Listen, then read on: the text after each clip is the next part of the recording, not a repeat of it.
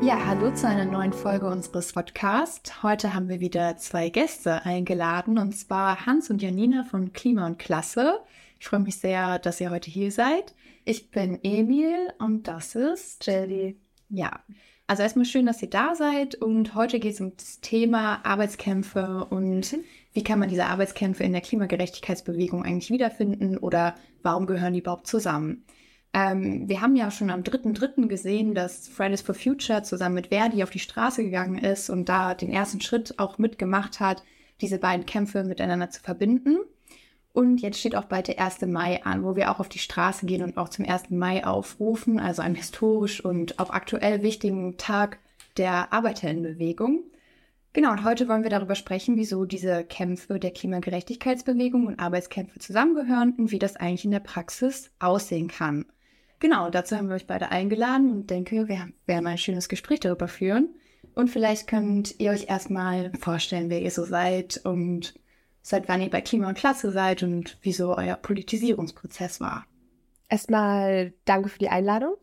Ähm, ich bin Janine, du hast es schon gesagt, ähm, ich bin Mitglied bei Klima und Klasse und ich bin Soziologin. Ja, ähm, hallo auch von meiner Seite, ich bin Hans, äh, auch bei Klima und Klasse und äh, beruflich bin ich ebenfalls Soziologe. Äh, jetzt war die erste Frage, wie wir uns politisiert haben, richtig? Genau.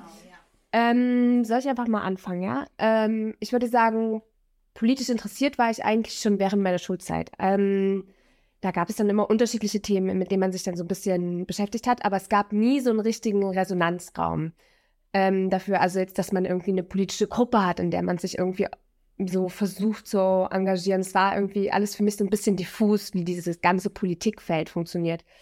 Und dann aber so richtig politisch engagiert habe ich mich eigentlich erst im Studium und dann ganz spezifisch auch in Jena.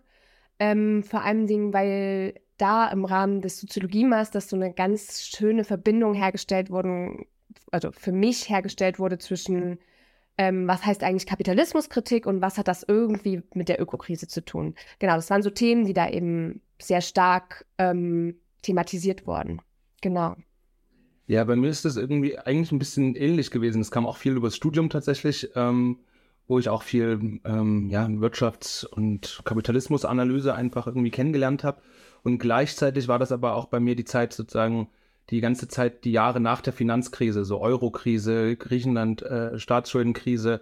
Und das passte dann irgendwie ganz gut zusammen. Irgendwie ein Haufen Wirtschaftskrisen, Finanzkrisen, die, das Leid, was damit verbunden ist, und dann gleichzeitig irgendwie Theorien, äh, die das erklären können. Und das hat irgendwie sehr gute Synergien für mich ergeben. Mhm. Also war das so im Studium, dass ihr da bereits erkannt habt, okay, warum gehören eigentlich die Krisen, die wir so erleben, irgendwie miteinander zusammen und da den Kapitalismus irgendwie als Ursprung ausgemacht habt? Oder wann habt ihr so erkannt, dass Klassenkämpfe und Klimakämpfe eigentlich nichts ist, was getrennt ist? Ich glaube, im Studium kriegt man so ein bisschen eine Form dafür, für so ein vielleicht politisches Gefühl, was man schon manchmal so in sich trägt. Ja, also ähm, ich habe vorher viel gearbeitet und ähm, habe dann im Studium oft, also zumindest in meinem Grundstudium, oft das Gefühl gehabt, dass wenn es um so Belange von Arbeiterinnen oder Lohnabhängigen geht, dass das eigentlich, also es wurde irgendwie viel über die Arbeiter geredet, aber es wurde nie so richtig mit den Arbeiterinnen geredet.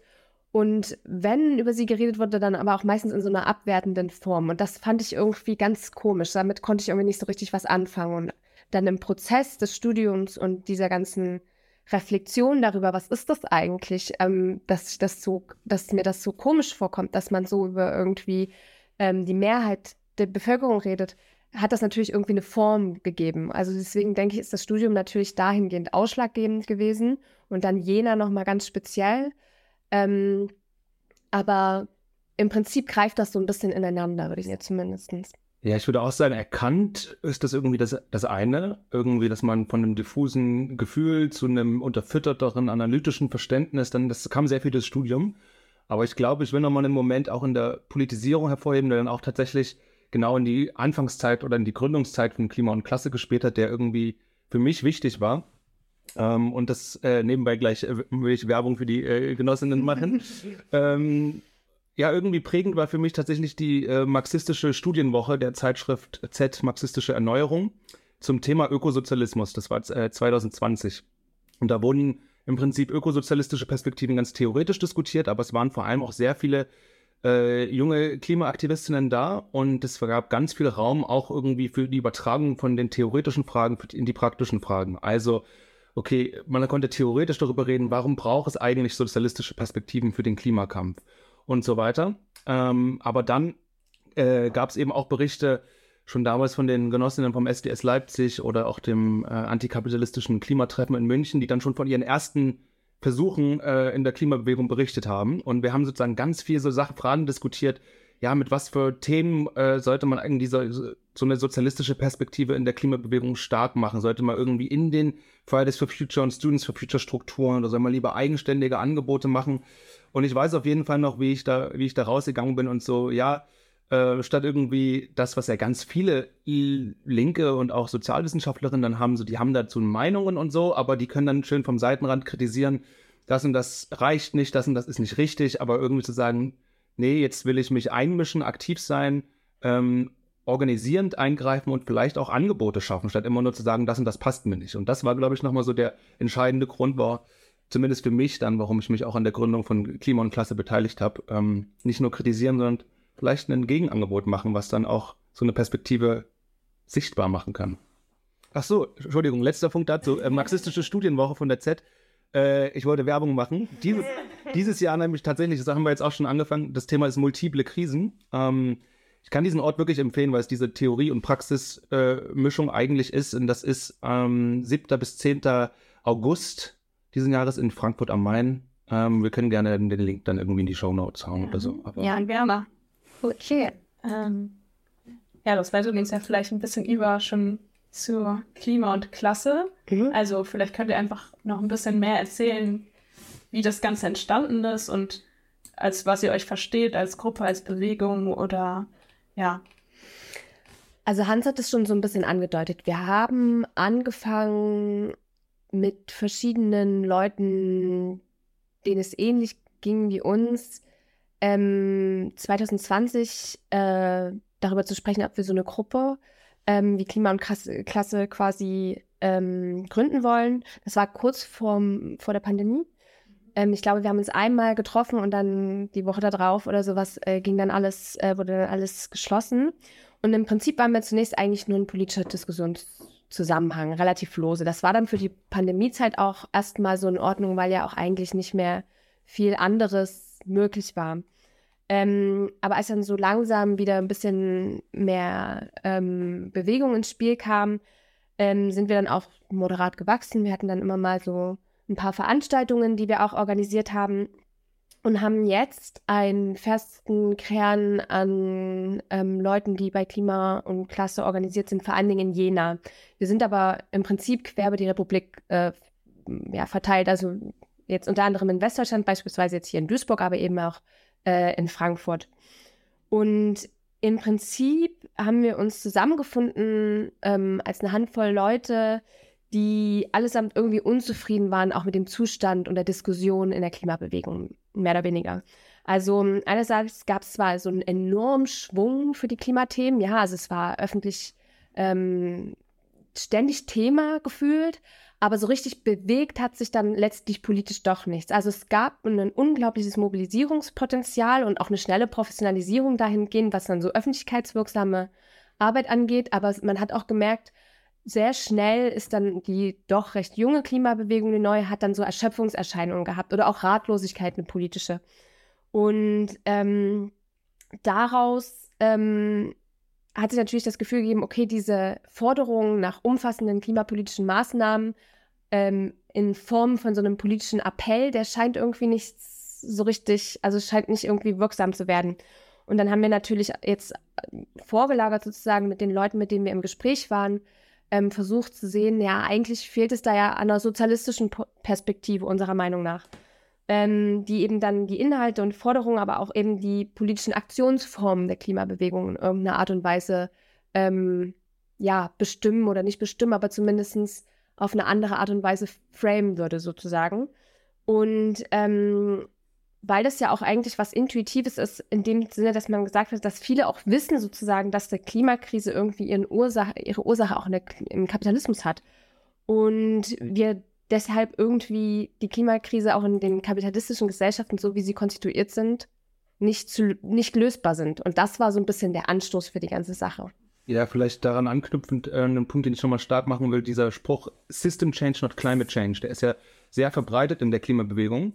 Ähm, aber der spiegelt sich eigentlich dann gar nicht wirklich in den Forderungen und auch nicht in den Formen, wie eigentlich Politik gemacht wird, so richtig wieder. Es herrscht sozusagen, glaube ich, eine große äh, Diffusität oder ja, vielleicht auch einfach so eine vage Vorstellung. Alle wissen, ja, der Kapitalismus ist irgendwie schuld, aber die wenigsten wissen eigentlich, was ist der Kapitalismus eigentlich, warum ist er wirklich schuld und auch was bedeutet es, ähm, den überwinden zu wollen. Also was für ich sage das mal, Schwachstellen hat der oder was für strategische Optionen gibt es dort eigentlich? Und da ist natürlich ja eigentlich die sozialistische und auch die marxistische Perspektive prädestiniert dafür.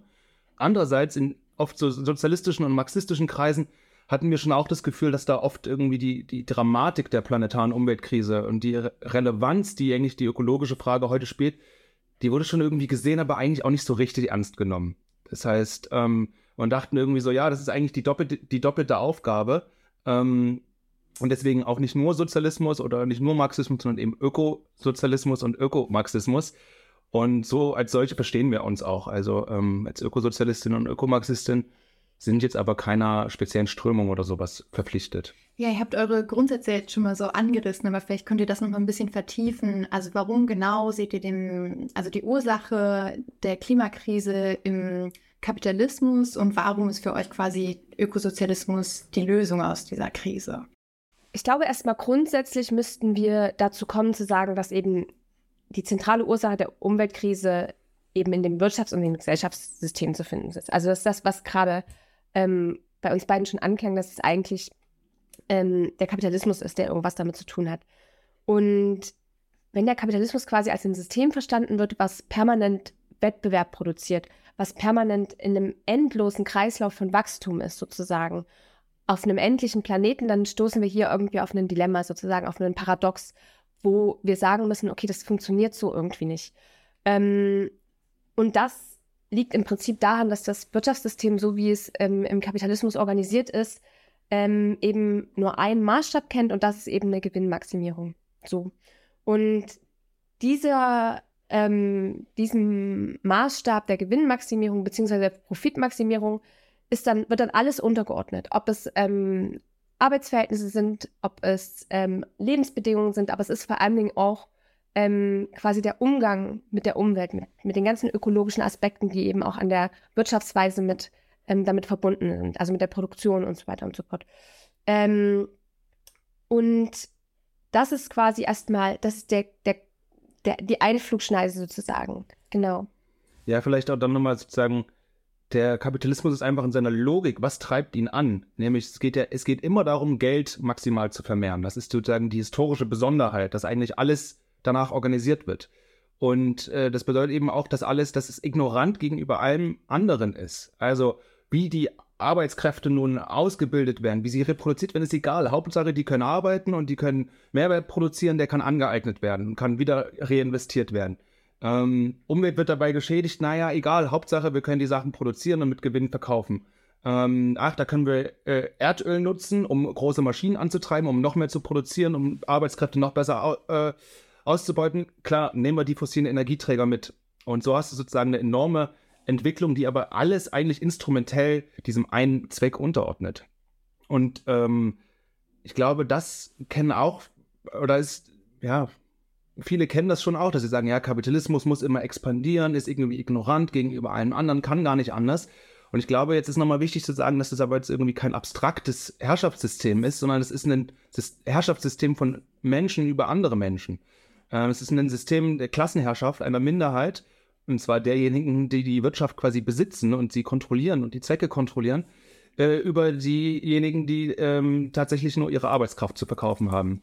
Ähm, und ja, sozusagen im Interesse der, der, der Eigentümerin von den, äh, von den Konzernen, ähm, im Interesse, dass ihr Geld vermehrt wird, wird, werden eben Arbeit und Natur ausgebeutet. Also, das, das sage ich nur mal, weil es gibt ja auch so die Idee, ja, es ist so diese abstrakte Zwang nur der Märkte und dieses abstrakte System, das stimmt irgendwo. Ähm, aber wie gesagt, da, stecken, äh, da steckt ein Klassenherrschaftssystem dahinter. Ähm, genau, um das Ganze nochmal zu, zu veranschaulichen, vielleicht so ein bisschen polemisch gefragt, ähm, warum ist denn dann, also es gibt ja so grünen Kapitalismus auch mhm. oder so Degrowth-Bewegungen. Ähm, also ich, eigentlich habt ihr das schon beantwortet, aber vielleicht könnt ihr es nochmal so auf den Punkt bringen, warum ihr darin beispielsweise keine Lösung seht. Willst du oder soll ich? Mach du doch äh, Postwachstum und ich mach grünen Kapitalismus. Okay, also das ist jetzt eine, es ist eine sehr umfangreiches ja. Gebiet sozusagen, deswegen würde ich, also kann man nur so ein paar Schlagworte sozusagen mhm. sagen.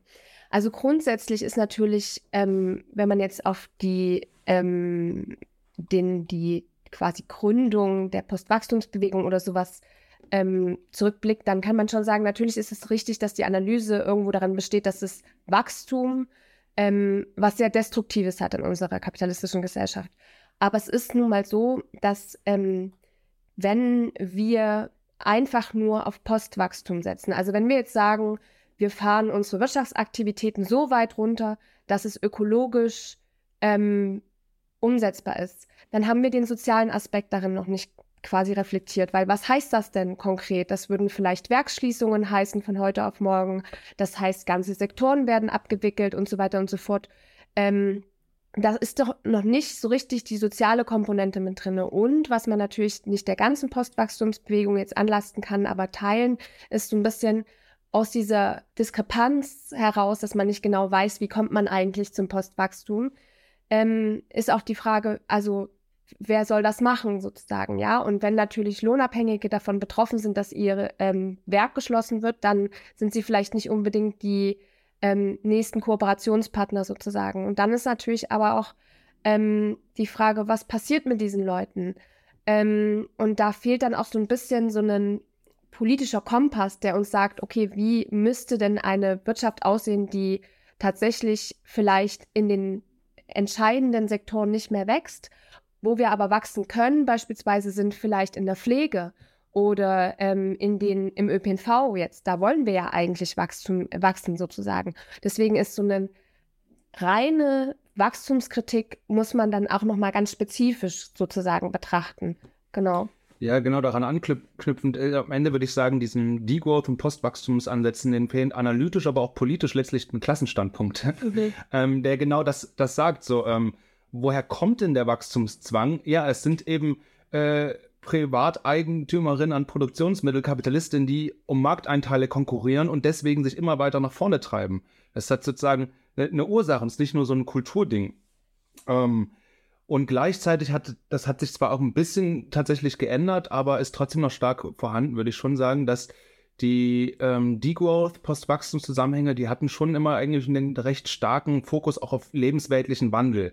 Also auf sozusagen die, auf so Nischenpolitik, auf so die Idee, ja, wir können doch schon jetzt irgendwie anders leben, anders konsumieren. Über, hinterfrag doch mal, brauchst du das wirklich, dieses neue Produkt? Macht dich das wirklich glücklich? Und warum nimmst du nicht das Fahrrad und so? Und das war, ähm, ja, irgendwie so ein bisschen auf ähm, alternatives Leben und auf äh, ökologischere Lebensformen schon innerhalb des äh, Bestehenden orientiert. Und wenn ich sage, dass da der Klassenstandpunkt fehlt, dann fehlt ja da oft ein Verständnis dafür, warum das für viele Leute nicht unbedingt attraktiv ist. Und auch, warum denn es eigentlich so schwer ist, sich nachhaltig zu reproduzieren, warum man so schwer nachhaltig leben kann. Ähm, wenn ich vorhin sagte, der Kapitalismus oder Janina sagte, dass der Kapitalismus ist sozusagen ignorant gegenüber allen möglichen und instrumentell gegenüber den Bedürfnissen der Menschen, dann bedeutet das eben auch, dass die Bedürfnisse, die wir haben, zum Beispiel an Mobilität, an Ernährung, äh, an uns äh, anziehen und sowas, das wird ja alles von Kapitalistinnen zur Verfügung gestellt. Das heißt, es wird alles, das, das Angebot, was wir haben, ähm, das, darauf haben wir eigentlich im Prinzip keinen kein Einfluss. Also ob das so ein irgendwie, ähm, ich muss mit dem Auto fahren oder mit pro, äh, profitorientierten ähm, Mobilitätsunternehmen, ähm, die, die Güter, wie gesagt, ich will kommunizieren. Ich bin gezwungen, ein Handy, was alle paar Jahre kaputt geht, zu kaufen, weil da eben die Profitmaximum dahinter steckt, dass die so gebaut werden, dass die kaputt gehen. Ja, auf diese Produktion, wie das Ding überhaupt produziert, produziert wird, habe ich überhaupt keinen Einfluss, weil die Kapitalisten die Wirtschaft äh, kontrollieren und besitzen. Ähm, und das lässt sich eigentlich überall durchziehen, äh, dass du sozusagen auf dieses, ich würde es jetzt mal sagen, das Versorgungsangebot, was zur Verfügung steht, das ähm, das kann man sich nicht, nicht wegwünschen, dann muss die Logik ändern, nach welcher das eigentlich produziert wird, nach was es eigentlich zur Verfügung gestellt wird. Und diese Nischensachen, die sind schön und gut, ich bin da jetzt gar nicht dagegen, da kann man viel ausprobieren, aber das kann quasi deswegen eigentlich gesamtgesellschaftlich gar kein richtiges ähm, Angebot sein, für, für, außer für eben kleine Nischen, die da irgendwie ganz anders intellektuell von überzeugt sind. Vielleicht noch ein, ein Nachtrag sozusagen zum grünen Kapitalismus, weil das jetzt so ein bisschen ähm, quasi nebenher lief. Natürlich ähm, kann der, also der grüne Kapitalismus ähm, uns Möglichkeiten schaffen, unsere Probleme in die Zukunft zu verlagern. Das ist natürlich möglich, aber dann sind sie in Zukunft noch größer, sozusagen. Weil natürlich können wir E-Autos pro produzieren, aber was bedeutet es, E-Autos zu produzieren, wenn eigentlich an der Produktion von Automobilen eben ein Profitstreben dranhängt? Es hängt letztlich daran, dass wir mehr verbrauchen müssen, sozusagen. Also wir werden zwangsläufig weiter quasi Arbeit ausbeuten und wir werden auch weiter Natur ausbeuten. Es hat dann vielleicht konkrete andere, andere Mechanismen im grünen Kapitalismus, aber letztlich führt die Profitmaximierung und die Konkurrenz unter den Produzenten sozusagen dazu, dass wir weiterhin ähm, Natur und Arbeit in einem Maß ausbeuten, das eben nicht nachhaltig ist, letztlich. Ich will vielleicht zum grünen Kapitalismus sogar noch, noch einen Schritt weiter gehen. Ich würde sagen, das ist nicht nur eine Illusion, das ist auch eigentlich eine gefährliche Illusion. Weil die ganze Idee dahinter ist jetzt zu sagen, ja, man kann doch vielleicht einfach dieses kapitalistische Gewinnstreben, kann man doch mit Nachhaltigkeit versöhnen. Sollen die doch eben Geld damit machen. Ähm, und äh, der Kern ist ja irgendwie, dass man sagt, man möchte Wirtschaftswachstum dann vom Ressourcenverbrauch entkoppeln und vom CO2-Emissionen entkoppeln und man muss einfach mal der Realität ins Auge schauen. Das hat noch nie funktioniert. Also das hat, wenn überhaupt mal so sektoral in einzelnen Bereichen mal funktioniert. Das hat äh, für einzelne Produkte vielleicht funktioniert. Äh, konnte man FCKW ist jetzt nicht mehr in den Kühlschränken drin. Wohl konnte was anderes gefunden werden. Aber das hat nie in dem Ausmaß irgendwo funktioniert, dass das notwendig wäre, wenn wir uns überlegen, wie dramatisch eigentlich die, die Umweltkrise ist. Und dazu kommt sozusagen auch, dass die Rebound-Effekte nennt man das dann in der Debatte. Ja, was passiert denn, wenn ein Unternehmen jetzt ökologisch effizienter wirtschaftet? Ähm, ja, dann kann es Geld einsparen, mehr Geld an die Anteilseignerin auszahlen, die können woanders neue Fabriken bauen. Also das hebelt diesen Wachstumszwang überhaupt nicht aus. Und das wenn man sich wirklich nur die empirische Realität anschaut, dann sieht man eigentlich immer wieder, dass alle ökologischen Effizienzgewinne durch Mengenzuwächse wieder zunichte gemacht werden. Und das Standardargument, was dann ja gesagt wird, ist so, ja, jetzt der Pakt mit dem Teufel, mit den grünen Kapitalisten, um uns irgendwie ein bisschen Zeit zu erkaufen.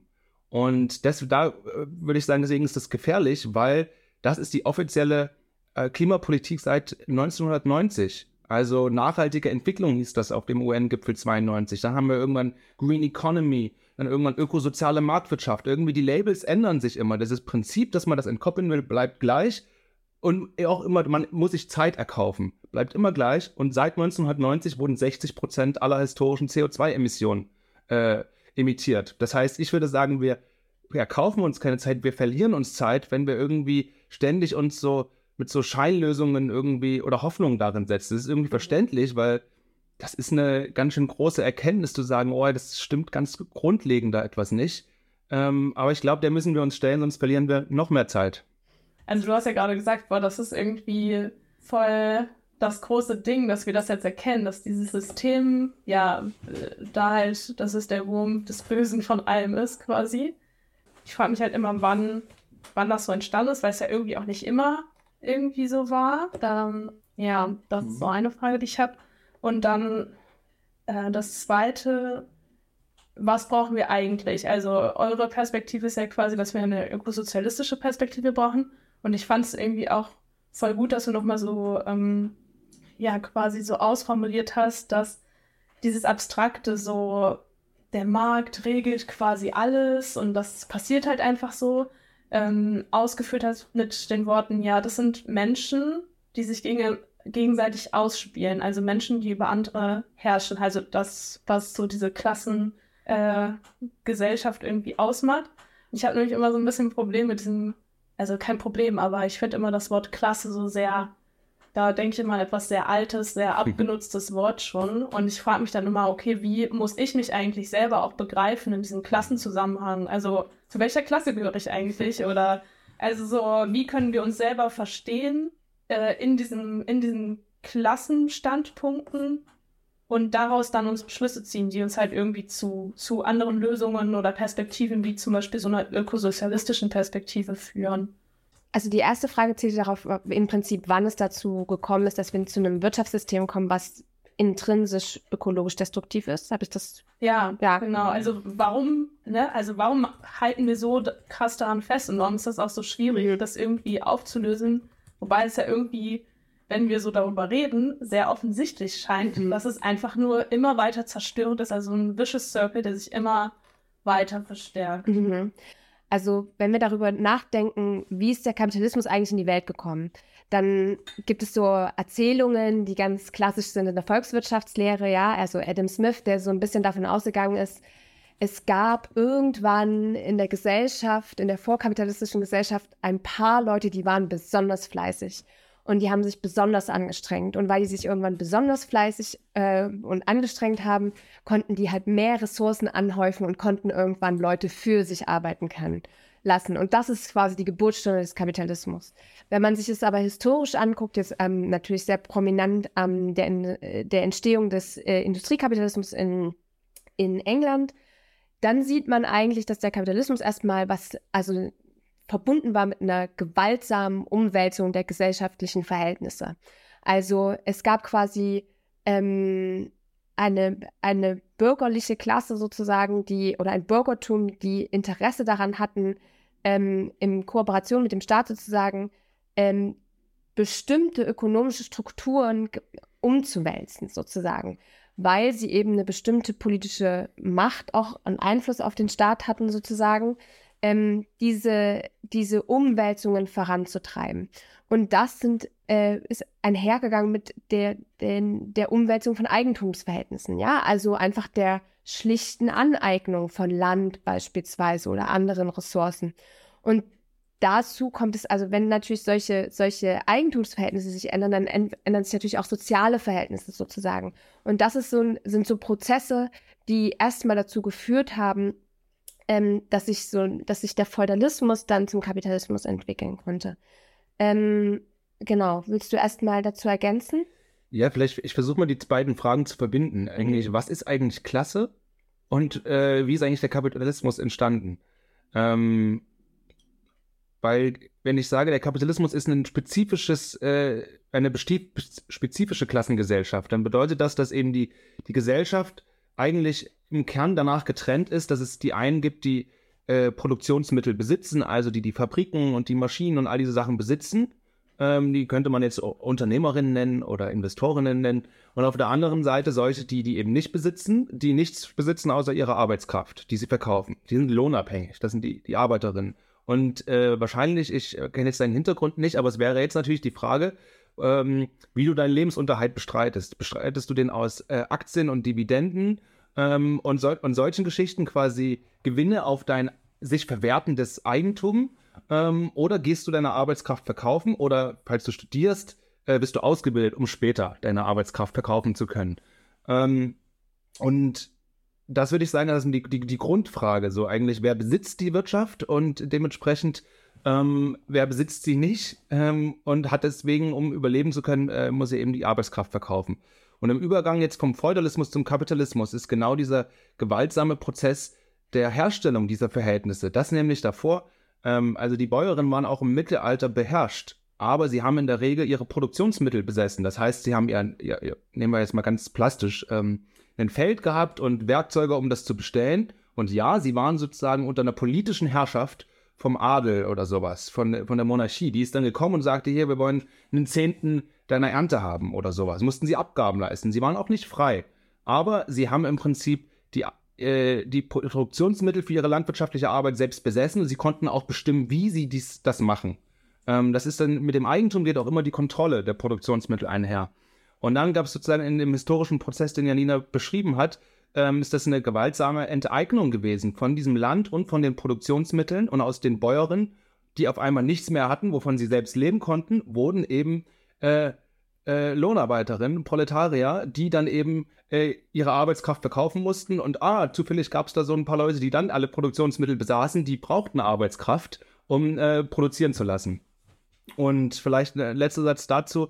Ähm, wenn man sich bewusst macht, dass das eine historische Produktionsweise ist, eine, die historisch entstanden ist, äh, und eine der Herrschaft von Menschen über Menschen, dann weiß man auch, das ist kein Naturgesetz, das ist historisch durch politischen Konflikt entstanden. Das heißt, es lässt sich auch historisch durch über politischen Konflikt äh, ändern und überwinden. Das ist keine biologische, Anthropo, äh, wie sagt man, anthropologische äh, Grundkonstante. Das ist nicht die Natur des Menschen, das sind Und Herrschaftsverhältnisse. ist auch kein evolutionärer, notwendiger Prozess. Also so wie Smith das vielleicht beschreibt, dass es ganz klar war, dass der Mensch sich dahin entwickelt oder sowas. So ist es nicht, sondern es sind gesellschaftliche, es sind Konsequenzen aus Klassenkämpfen sozusagen. Es ist die Konsequenz eines Klassenkampfes, mehr oder weniger. Und vielleicht, ich weiß nicht, ob das vielleicht auch dein Unbehagen ist mit dem Klassenbegriff, dass man das sich vielleicht, wenn man da das erste Mal anfängt, sich damit zu beschäftigen, das vielleicht zu schematisch sieht. Also man hat einmal die Arbeiterinnenklasse und dann hat man einmal die Kapitalistinnenklasse. Ähm, erstmal ist es ja so, wie Hans beschrieben hat, also man kann es erstmal schematisch im Kopf sich überlegen, okay, wo gehöre ich hin, indem ich sage, genau, besitze ich Produktionsmittel oder Eigentum, wodurch ich jetzt nicht selber meine Arbeitskraft, ver also ja, verausgaben muss. Oder mache ich das, also besitze ich das nicht. Und dann ist schon mal erstmal eine wichtige ähm, quasi Unterscheidung getroffen. Ähm, wenn ich natürlich, jetzt ist es natürlich ein Unterschied, ob ich meine Arbeitskraft verkaufe, indem ich, ähm, weiß ich nicht, als Facharbeiterin bei ähm, VW arbeite oder ob ich eben Nachtschicht schiebe und einen Gebäudekomplex putzen muss. Wir haben unterschiedliche Interessen. Aber nichtsdestotrotz, also erstmal un, un, unterschiedliche äh, Lageinteressen, sag ich mal, also unmittelbare Interessen, die sich daran festmachen, was den Lohn angeht oder was die Arbeitsbedingungen angeht und so weiter und so fort. Aber am Ende des Tages gibt es ziemlich viele Verbindungslinien zwischen diesen unterschiedlichen, also wenn man es jetzt so Segmente oder Teile der Arbeiterinnenklasse sehen will, sozusagen. Und es gibt natürlich auch so Zwischen, Zwischenklassen, wenn man das jetzt irgendwie sehr kompliziert machen will, aber rein theoretisch ähm, bedeutet der Klassenbegriff nicht, dass es nicht auch intern, also in der Arbeiterinnenklasse oder in der lohnabhängigen Klasse nicht auch Differenzierungen geben kann, woraus man auch Konflikte, interne Konflikte sozusagen ähm, erklären kann. Auch was, also das, wo die Klassen dann auch nicht nur ökonomisch bestimmt werden müssen, sondern wie sie sich vielleicht politisch verhalten oder wie sie sich kulturell sehen und so weiter und so fort. Ähm, Genau, vielleicht hilft es mehr oder weniger so ein bisschen den Klassenbegriff nicht zu schematisch sehen zu müssen, sondern ihn ein bisschen mehr ähm, auch in seiner ausdifferenzierten Form irgendwie zu verstehen. Ja, voll. Also für mich war, glaube ich, auch sehr hilfreich, jetzt nochmal ein bisschen diesen historischen Kontext eben nochmal wiederholt zu haben ähm, und auch zu sehen, dass Klasse eben nicht ja sowas Analytisches unbedingt ist, sondern eben auch aus historischen und politischen äh, ja, Verhältnissen entstanden ist.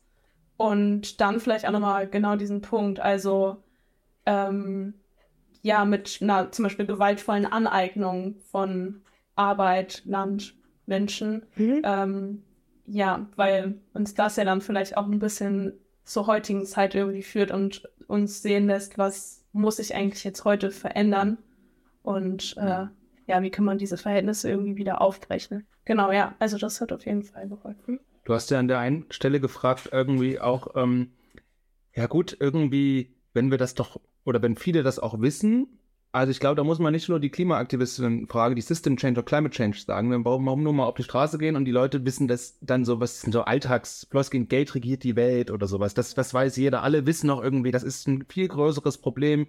Die Reichen und Mächtigen, die verarschen uns doch eh alle und wir müssen buckeln, okay. Ähm, aber ich glaube, die- wenn man sich fragt, warum es so weitergeht, und deswegen ist auch wichtig, das als Klassenherrschaftssystem zu beschreiben, in der Politik und in der gesellschaftlichen Entwicklung geht es im Kern um Macht und Interessen. Also es geht darum, dass äh, die jetzige herrschende kapitalistische Klasse, die beispielsweise die Autokonzerne oder die Ölkonzerne letztlich besitzt, ja, fragt die mal, ob sie wollen, dass das alles nichts mehr wert ist, weil das müssten sie doch für die Umwelt machen. Nein, machen sie nicht. Sie verteidigen ihre Investitionen, sie wollen nicht ihren, ihren Status und ihre, äh, ähm, ja, ihre, ihre, ihre Anlage, ihre, ihr, ihr ihr Geldvermögen und so weiter verlieren. Und das ist auch, muss auch nicht mal böser Wille sein, weil das ist so professionalisiert. Jeder, der, der wirklich reich ist, gibt sein Geld natürlich Leuten, die das für ihn professionell verwalten, mit der Vorgabe, maximiere das bitte, vermehre das maximal für mich und so weiter. Und auch jedes einzelne Unternehmen, die das, die das nicht so machen würden, die würden auch einfach vom, vom Markt fallen. Worauf ich hinaus will, sozusagen, diese Interessen sind eingeschrieben eigentlich so in die, ähm, in die Gesellschaft, dass wir alle davon abhängig sind. Weil was würde passieren, wenn wir jetzt sagen, liebe Ölkonzerne und liebe Autokonzerne, euer Geschäftsmodell ist echt nicht nachhaltig, das können wir uns nicht mehr leisten. Ähm, und dann sagen wir, okay, ihr wollt nicht freiwillig das machen, wir enteignen euch jetzt. Der Staat sagt, das ist jetzt alles nichts mehr wert, weil wir verbieten jetzt die Autos und wir verbieten das Öl. Ja, dann gäbe es morgen eine riesenfette Wirtschaftskrise. Ähm, weil was passiert, wenn dieser äh, äh, die Kapitalakkumulation sozusagen stockt, dann gibt es Entwertung, dann gibt es Krise. Das ist eben das, die, dieses Herrschaftssystem nimmt uns alle irgendwie in, in Geiselhaft. Und das kann man ja mal ausbuchstabieren, was das bedeutet. Dann würde das Arbeitslosigkeit bedeutet, weil die Leute eben auch abhängig sind, um zu leben, davon ihre Arbeitskraft an die Kapitalistinnen zu verkaufen. Ähm, der Staat ist abhängig davon, dass die Wirtschaft gut läuft, sozusagen, um seine Steuereinnahmen zu generieren und so weiter. Das heißt, es ist ein umfassendes gesellschaftliches Herrschaftssystem, wo alles davon abhängig wird, dass profitabel gewirtschaftet wird. Und ähm, da sind wir nicht alle verantwortlich für, aber wir hängen irgendwie mit drin, es wollen oder nicht. Ja. Finde ich eigentlich jetzt nochmal, um nochmal kurz einen Punkt zurückzugehen, ja, eine schöne Erklärung dafür, warum quasi auch Appelle an die Politik eigentlich so, ja, für, als Lösung für die Klimakrise nicht unbedingt sinnvoll sind, weil es einfach sehr, sehr miteinander verwachsen ist und mhm. der Staat selbst ein Interesse daran hat, dass diese, ja, dieses Wirtschaftssystem weiterläuft und dadurch halt auch die Natur ausbeuten muss. Ja, jetzt halt die Frage, okay, was, wo kann es denn auch hingehen oder was muss geändert werden? Wo sind Anknüpfpunkte, um was zu verändern? Und ähm, ja, ihr beschäftigt euch ja mit ökosozialistischen Perspektiven oder einer Perspektive. Vielleicht wollt ihr uns da ein bisschen mehr drüber erzählen. Ich glaube, wenn wir nochmal darauf zurückkommen, nur noch ganz kurz sozusagen, was die Ursachen ähm, der Klimakrise sind, so wie wir sie gerade auch versucht haben, so ein bisschen herzuleiten aus ja. dem, was wir eigentlich unter Kapitalismus, was wir unter Klassenherrschaft, ähm, was wir unter Klassenverhältnissen verstehen und so weiter und so fort. Wenn wir da gerade quasi argumentiert haben, dass die Wirtschaft ja im Zentrum der Umweltprobleme steht. Also es ist unweigerlich, die Umweltkrise unweigerlich quasi mit der kapitalistischen ähm, Produktionsweise zu tun hat, dann ist es ja erstmal in erster Linie wichtig zu wissen, dass ähm, unser Verhältnis als Gesellschaft zur Natur keins ist, was sich jetzt per se auf die Frage von Kultur eng fassen lässt. Also dass man jetzt sagt, ähm, uns ist die Natur einfach egal. Und es ist auch nicht einfach eine Frage von Bildung. Also sind wir einfach als Menschen zu, oder sind Teile von der Gesellschaft zu ungebildet, um die Naturfrage als irgendwie relevant für sich zu begreifen. Und es ist vor allen Dingen auch nicht einfach eine Frage von Überbevölkerung, ja. Das ist auch oft so ein Argument, was man immer hört, ja, es sind zu viele Menschen auf der, auf der Welt. Aber das finde ich eigentlich ganz witzig, wenn man diesen Aspekt zusammenbringt mit ähm, der Frage, wie sieht der CO2-Fußabdruck unterschiedlicher Einkommensgruppen aus? Nämlich der größte CO2-Fußabdruck liegt eben bei den Superreichen. Und wenn eben ein kleiner Prozentsatz an Menschen so viel CO2, CO2 ähm, ja, ausstößt wie die gesamte restliche Hälfte der Weltbevölkerung, dann kann es nicht an der Überbevölkerung liegen, sozusagen. Und da von diesem Schritt aus müssen wir also denken, okay, wenn es das Wirtschaftssystem ist und wenn es die Art und Weise ist, ähm, wie die Produktion organisiert ist und was das mit den Klassenverhältnissen zu tun hat, dann müssen wir uns natürlich auch fragen, wie die Wirtschaft ähm, eigentlich organisiert sein sollte, damit sie die Umwelt eben nicht systematisch zerstört. Und da steht eben vieles mit der Frage, wer eben darüber bestimmt, was, wie und zu welchem Zweck produziert wird. Und ähm, das ist hier also diese sehr entscheidende Stellschraube für uns, warum wir dann eben auch sozialistisch versuchen zu denken oder wollen. Also erstmal im ersten Schritt sozialistisch. Warum?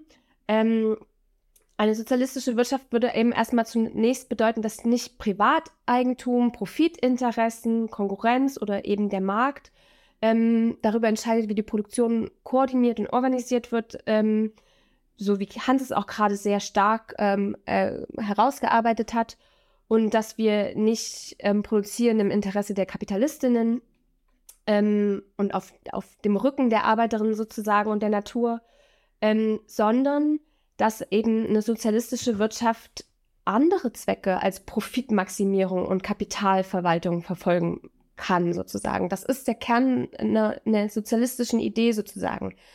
Und wenn man jetzt das Öko vor das Sozialistisch setzt, sozusagen, dann heißt es eben, dass wir nicht nur darüber nachdenken müssen, wie kann die Produktion so umgestaltet werden, dass sie sozial gerecht ist, sondern wie können wir sie auch gleichzeitig so gestalten, dass sie ökologisch nachhaltig ist. Und eine ökosozialistische Umgestaltung der Wirtschaft bedeutet dann eben für uns, ähm, nicht aufgrund von Wachstumszwängen, Profiten und Konkurrenz immer mehr, immer schnell, schneller, immer billiger produzieren zu müssen, sondern eben die Produktion so umzugestalten, dass sie sowohl sozial als auch ökologisch nachhaltig ist.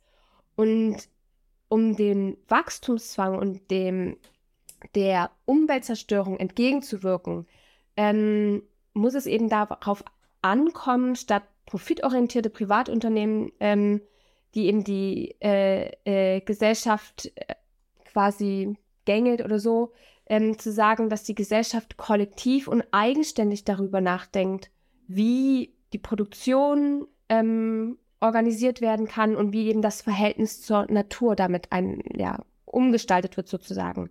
Und das heißt eben, die Klassenherrschaft des jetzigen Systems muss durch ein System von einer sozialen Gleichheit und einer echten Demokratie ersetzt werden letztlich. Also nur so ein System kann letztlich eine Gesellschaft an Bedürfnissen, also eine, eine, oder eine Wirtschaft an den Bedürfnissen aller ausrichten.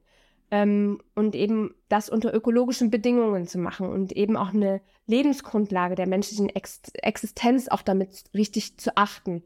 Und in der jetzigen Gestalt, wenn wir uns jetzt die Wirtschaft angucken, dann ist die hochgradig unde demokratisch. Also wir haben es ja gerade schon gehört, die Unternehmen bestimmen, was wird produziert.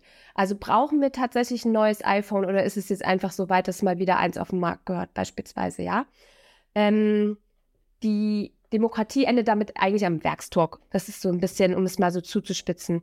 Und die Parlamente und die Re Regierungen ergeben sich immer wieder diesen Sachzwängen, ja, die sich aus dem Wettbewerbszwang ähm, und dieser Profitmaximierung ergeben. Und das alles richtet sich eben danach, wie profitabel bestimmte Wirtschaftsaktivitäten sind und wie das eben in die Karten von Eigentümern und Investoren spielt. Und die Wirtschaft zu demokratisieren im Sinne einer ökosozialistischen Idee würde dann eben heißen, im Gegensatz ähm, zu den profitorientierten Wirtschaften, eben über die Zwecke und die Bedingungen der Produktion nach demokratischen Maßstäben zu diskutieren und darüber auch zu entscheiden zu lassen von den Leuten, die eben produzieren sozusagen. Ja, das würde ich total unterstreichen, dass dieser, dieser entscheidende Frage ist eigentlich der Zweck des Ganzen und wem kommt es zugute. Wer bestimmt darüber und wem kommt es zugute? Und äh, ich sage immer gerne, eine sozialistische Wirtschaftsordnung und Gesellschaftsordnung ist quasi eine notwendige, aber überhaupt keine hinreichende Bedingung für eine ökologische Nachhaltigkeit. Weil dann hat man erstmal die Möglichkeit, über andere Zwecke und äh, Ausgestaltung der Produktion äh, zu diskutieren, die nicht einfach nur Profitmaximierung sind, aber gut, das könnte dann alles möglich sein. Es eröffnet die Möglichkeit darüber, demokratisch als Gesellschaft, dass die Mehrheit darüber irgendwie ein Mitspracherecht hast. Die Leute, die es tatsächlich Tag, äh, einen Tag aus auch am Laufen halten, die de facto die Produkte produzieren und sowas, äh, mitsprechen können. Aber es ist natürlich kein, kein Automatismus. Ähm, und ich will versuchen, das nochmal konkret zu machen, zu sagen, okay, was bedeutet, weil das ist so ähm, noch, auch noch ein bisschen abstrakt. Ich versuche es nochmal ein bisschen konkreter danach zu machen, was eigentlich ansteht gerade, was not ökologisch notwendig wäre. Ich glaube, wenn wir sozusagen das 1,5 Grad Ziel ernst nehmen, dann bedeutet das ja eigentlich, dass wir wirklich drastisch schnell die CO2-Emissionen senken müssen. Ähm, und eigentlich äh, bedeutet das, dass irgendwie die kompletten wirtschafts- und gesellschaftlichen Infrastrukturen komplett umgebaut werden müssen. Überall muss mehr Nachhaltigkeit ermöglicht werden. Das bedeutet eigentlich zu sagen, okay, wir müssen richtig schnell ähm, den, die komplette äh, Wirtschaft umbauen. Ganz signifikante Teile müssen auch schrumpfen einfach. Also da stimmt der Postwachstumsgedanke auf jeden Fall. Ähm, und damit ist, wie gesagt, äh, Marktprofitsteuerung offensichtlich äh, deutlich überfordert. Ähm, und in einer sozialistischen Wirtschaftsordnung, die könnte schrumpfen, theoretisch, ohne dass das sofort Krise und Arbeitslosigkeit bedeuten muss. Ähm, sie, es geht mir auch darum, wie wir jetzt sozusagen in der Not, äh, wie wir auf die Klimakatastrophe noch reagieren, wie wir möglichst schnell wirklich diese Gesellschaft auf Nachhaltigkeit äh, umbauen können. Ähm, dass zum Beispiel nur produziert wird, was wirklich gebraucht wird, statt ständig neue Bedürfnisse zu schaffen. Ähm, dass Produkte auf Langlebigkeit und Reparierbarkeit äh, gebaut werden und nicht als Wegwerfprodukte und damit die nächste Generation schnell, rausrennen. Also all die Sachen, die jetzt ökologisch vernünftig wären, die sind jetzt natürlich aus kapitalistischer Maßgabe unvernünftig. Also das tatsächlich so was kapitalistisch Rationales ist gesamtgesellschaftlich völlig irrational, bis wir äh, komplett in den äh, Klimaabgrund irgendwie schauen. Und wenn wir jetzt überlegen, okay, ähm, dass jetzt fließen alle gesellschaftlichen Ressourcen und alles Geld dahin, wo sich es am meisten verwerten kann. Das ist die Logik von ökonomischer Effizienz.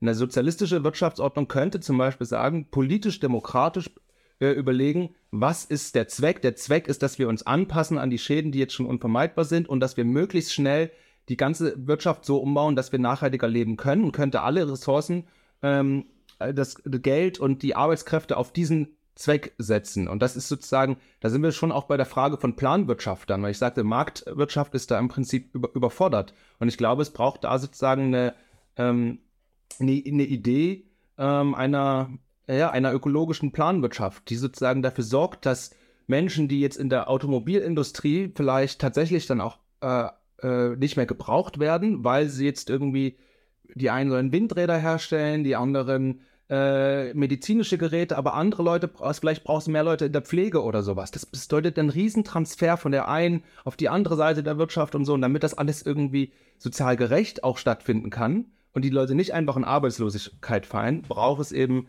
öffentliche, ähm, äh, gemeinschaftlich orientierte Eigentumsformen und eben auch eine, eine, gesellschaftliche demokratische Planung, die das ermöglicht. Ähm, das ist, glaube ich, ähm, der Kern dessen. Und man kann es, glaube ich, noch, noch weiterführen, auch mit der Frage, was für Technologien werden eigentlich entwickelt heute? Was für Forschung wird gefördert? All, auch das ordnet sich ja dem, dem Zweck des aktuellen Wirtschaftens um. Und wenn wir uns mal vorstellen würden, es gäbe sozusagen eine absolute Priorisierung der Wirtschaft auf all diese Fragen, dann würden ganz viele Leute, äh, Ingenieure und Ingenieurinnen, nicht überlegen, wie sie ähm, diese äh, Tricks für die Autos entwickeln können, dass man die Umweltregulierung überlegen können und dafür ihre geistigen Fähigkeiten verballern, sondern sie würde sich überlegen, wie kann ein integriertes, sinnvolles ökologisches Mobilitätssystem aussehen.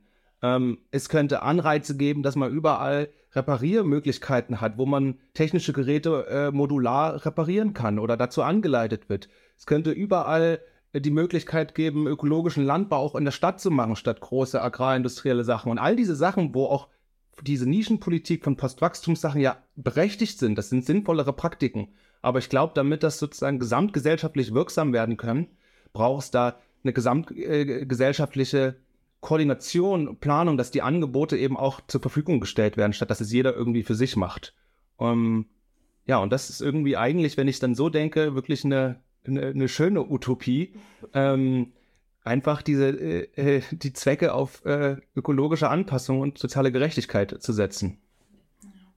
Also wenn ich das jetzt nochmal so ganz platt zusammenfassen darf, also quasi Ökosozialismus, weil im Sozialismus alleine nicht unbedingt eine ökologische Produktion gewährleistet ist und wir uns die Frage stellen müssen, okay, wie können wir eigentlich auch ökologisch im Sozialismus produzieren? Das ist ja auch immer so ein typisches Gegenargument, hä, wie sollen wir denn die Klimakrise mit Sozialismus lösen? in realsozialistischen Ländern gab es auch Umweltverschmutzung etc. Und das quasi das eine wichtige Frage ist, die sich der Sozialismus dann auch stellen muss in der Art und Weise, wie wir produzieren. Mhm. Ja, vielleicht, ich will einen ganz kurz auf diesen Realsozialismus-Punkt kurz eingehen, weil das ist natürlich ein, ein, ein Problem. Also ich glaube, die realsozialistischen Länder, die waren jetzt nicht ökosozialistische Utopien. Ähm, die hätten, die haben eben auch andere Zwecke gesetzt, zum Beispiel irgendwie produktiver zu sein als der westliche Kapitalismus oder auch eben ein Wohlstandsmodell gefahren, wo es um äh, Wohlstand irgendwie über Güter, über Konsummöglichkeiten und sowas geht. Aber die hätten anders gekonnt. Und auch wenn man sich da genauer mit beschäftigt, dann ist das sehr viel ambivalenter. Es gab schon, ähm, also die, die tatsächlichen Ökobilanzen ähm, der Sowjetunion, aber auch der DDR, die sind natürlich ähm, die sind insgesamt tatsächlich besser. Äh, ich habe da gerade so eine neuere Studie gesehen, was nicht heißt, dass es nicht lokal richtig schlimme Umweltkatastrophen gab. Die haben auch brachial industrialisiert und so weiter. Und ich finde, wo man sehen kann, dass es eine Frage ist, auch was gesellschaftlich gewollt ist oder nicht, wie die Prioritäten dann gesetzt werden, ist, wenn man sich Kuba anguckt beispielsweise, weil ähm, die haben sozusagen aus der Not gewissermaßen eine Tugend gemacht. Nach dem äh, Zusammenbruch der Sowjetunion hatten sie sehr viel schlechteren Zugang zu äh, Benzin und Öl und Schwerindustrie und so weiter. Und dann haben sie sehr stark auf ökologische Landwirtschaft, auf Kreislaufwirtschaft, Permakultur und all diese Sachen gesetzt und haben jetzt ist das auf einmal in manchen Ökodebatten irgendwie der heißeste, der heißeste Scheiß. So guck mal, was die da an, äh, was die da in der Landwirtschaft äh, nachhaltig machen und das lässt sich auch in Indikatoren ablesen. Ähm, aber wie gesagt, deswegen würde ich immer wieder unterstreichen, notwendig, aber nicht hinreichend. Und dann steht noch ganz viel als Gesellschaft vor uns, wie wir unsere äh, wie wir äh, ja unser Verhältnis zueinander und zur Umwelt eigentlich gestalten wollen. Ja, also jetzt haben wir irgendwie ganz viel darüber gesprochen, okay, warum Ökosozialismus eigentlich eine gute Lösung sein könnte. Ähm, und wir haben vorher auch schon darüber gesprochen, dass wir irgendwie in einer Klassengesellschaft leben und dass wir auch irgendwie Klassenkämpfe brauchen. Also wie kommen wir eigentlich von, also nach Vorstellung von der Utopie weg und wie kommen wir eigentlich zu dem Ziel? Also welche Wege gibt es da und was genau heißt Klassenkampf? Also was sind Wege irgendwie? Oder warum müssen wir Arbeitskämpfe führen, um das nochmal so ein bisschen zusammenzufassen, um dahin zu kommen? Also ich glaube jetzt, wenn es jetzt erstmal nur darum geht, was für einen Sinn und Zweck ähm, verfolgen die Arbeitskämpfe. Also wenn man sich das nochmal so ein bisschen schematisch aufmacht, also man hat die Kapitalistinnenklasse und die haben fundamental andere Interessen als die Arbeiterinnenklasse, dann ist es erstmal so, dass jeder Arbeitskampf ein ähm, Kräftemessen ist sozusagen der Lohnabhängigen gegenüber der Kapitalistinnenklasse. Und je erfolgreicher ein Arbeitskampf ist, desto mehr quasi versuchen sie, den, äh, von dem Kuchen der Kapitalistinnen zu nehmen. Dass das aber, also das sind jetzt erstmal an kleinen Arbeitskämpfen sozusagen festzumachen. Aber so oder so ähm, ist jeder Arbeitskampf ähm, irgendwie damit verbunden, mit den größeren Konfliktlinien sozusagen, weil es stehen eben Interessen gegenüber und ganz klar, und die stehen sich immer gegenüber, weil eben die Kapitalistinnenklasse ein intrinsisches Interesse daran hat, die Arbeitskraft auszubeuten ähm, und Arbeiterinnen ähm, ein Interesse haben, dass das möglichst äh, zu einem Maß ist, dass sie sich irgendwie gut reproduzieren können sozusagen. Ähm, das würde ich erstmal sagen, macht, also macht den Arbeitskampf erstmal per se als etwas Wichtiges, was ähm, mit der Systemfrage zusammenhängt. Ähm, also jetzt, wenn man das im, im Kontrast zu sozialen Bewegungen sieht oder sowas, die natürlich auch sehr wichtige ähm, politische Zielstellungen verfolgen können, dann kann es aber eben auch sein, dass soziale Bewegungen jetzt nicht per se ähm, darauf zielen, sozusagen, dass sich das ganze ähm, Fundament einer ungerechten Gesellschaft ändert, sozusagen. Und der Arbeitskampf berührt diese Fragen zumindest ob er sie immer tatsächlich ähm, dann anspricht oder ob er sie dann wirklich tatsächlich ähm, produktiv in unserem Sinne sozusagen wenden kann, ist eine andere Frage. Aber irgendwie beru also, ne, berührt er diesen Punkt der Klassenherrschaft sozusagen. Und das ist, macht ihn so zentral. Und ich würde sagen, wenn wir die Zusammenhänge sehen zwischen der Ausbeutung von Arbeit und der Ausbeutung von Natur, dann müssen wir uns als Klimabewegung natürlich fragen, okay, können wir damit eigentlich, also was, wo hängt das vielleicht irgendwie dann auch im Kampf zusammen, sozusagen? Und ich glaube, das ist ein wichtiger Ausgangspunkt für Ökosozialistinnen, darüber nachzudenken. Genau. Ich würde das erstmal als so einen groben, schon wieder einen eher abstrakteren ähm, Zugang erstmal wählen, sozusagen. Ja, wir werden, glaube ich, auch gegen Ende nochmal noch mal konkreter. Ich würde vielleicht auch nochmal daran anknüpfen, zu fragen, warum denn überhaupt äh, die Arbeiterinnenklasse für den Ökokampf? Weil jetzt haben wir gesagt, das Problem ist Kapitalismus, das haben wir jetzt schön äh, ausgewalzt und ja, was bräuchte Sozialismus? Ich glaube, das Entscheidende ist, dass wenn es darum geht, die Produktion, die Wirtschaft und ihre Zwecke, wie eigentlich konkret produziert wird, umzubauen, dann sind die das prädestinierte Subjekt dafür, weil die, ähm, die Arbeiterinnen, die sind genauso abhängig von den Kapitalisten, die müssen ihre Arbeitskraft verkaufen, ich brauche einen, der mich ausbeutet, damit ich Lohn, Lohn kriege. Äh, umgedreht sind die genauso abhängig davon von den Arbeiterinnen, weil die produzieren die ganzen äh, Waren. Ähm, sie machen de facto die Produktion, angeleitet durch das Management äh, oder beherrscht durch das Management, aber sie machen das. Das heißt, sie sind sozusagen an der Schlüsselstelle zu sagen, nee, hier, wir machen die eh schon, wir könnten auch eine andere Produktion machen. Das heißt, das Ziel ist es, glaube ich, zu sagen, die Produktion sollte ökologisch umgebaut werden durch die Beschäftigten selbst. Die haben das Know-how, aber sie haben auch zumindest potenziell die Macht. Stellen wir uns mal vor, die deutsche Kohleindustrie würde statt von außen, von Ende Gelände und von Umwelt-NGOs irgendwie die Mangel genommen werden, sondern die Leute, die dort arbeiten, sagen wir, pass mal auf, mit diesen Geräten hier, dann machen wir jetzt ähm, daraus äh, machen wir jetzt sinnvolle Produkte, irgendwie, was ist ich, was die dann anders produzieren könnten, aber sie machen jetzt irgendwie erneuerbare Energien. Wir machen jetzt Windräder und ähm, Solaranlagen.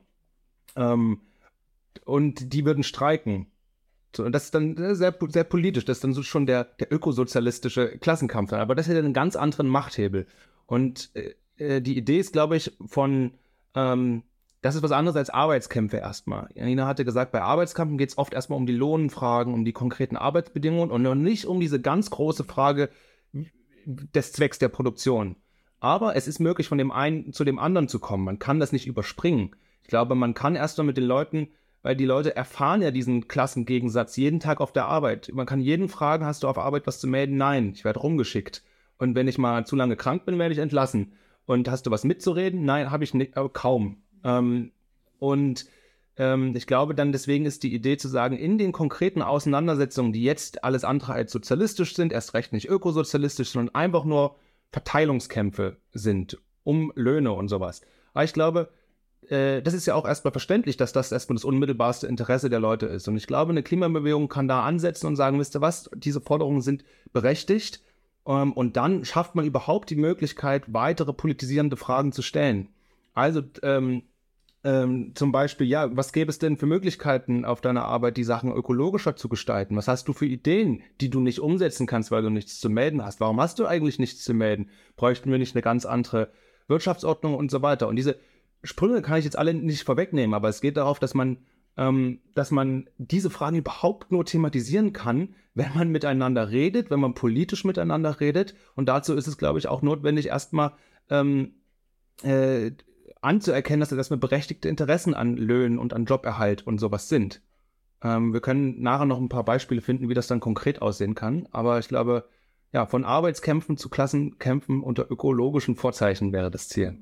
Ich habe da noch eine Rückfrage zu und zwar, wenn ich äh, richtig liege, ist es ja auch zumindest in Deutschland so, dass das Streikrecht ja bestimmt, dass man irgendwie nur über so Tarifverhandlungen mhm. oder alles, was Arbeitsbedingungen betrifft, streiken darf und also jetzt ja eigentlich gar nicht weiter als so politische Kämpfe führen. Da ja, ich finde, das ist eine richtig spannende Frage und das war eigentlich auch das, was ich jetzt gerade noch hinzugefügt hätte. Also wir haben, also ich hatte es auch ein bisschen flapsig gesagt, die sozialen Bewegungen, die interessieren sich nicht dafür und können, also für diese Klassenverhältnisse und deswegen können sie nichts erreichen. Das stimmt so nicht.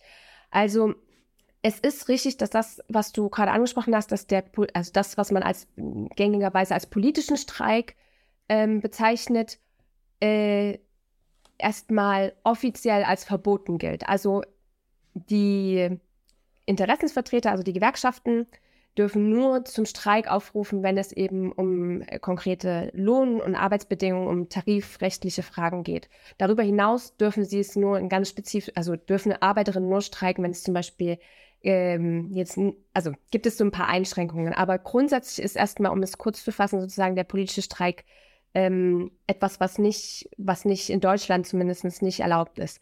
Jetzt gibt es aber diese strategische Allianz, wenn man von der strategischen Allianz von beispielsweise Klimabewegungen und Arbeiterinnenbewegungen darüber nachdenkt, dann muss man einmal sagen, die Klimabewegung, die jüngere Klimabewegung hat es geschafft, ein unglaubliches Mobilisierungspotenzial und eine unglaubliche Öffentlichkeit für die Klimafrage ähm, zu ähm, ja, generieren sozusagen. Und das ist, das ist, ein, es ist ihnen hoch anzurechnen.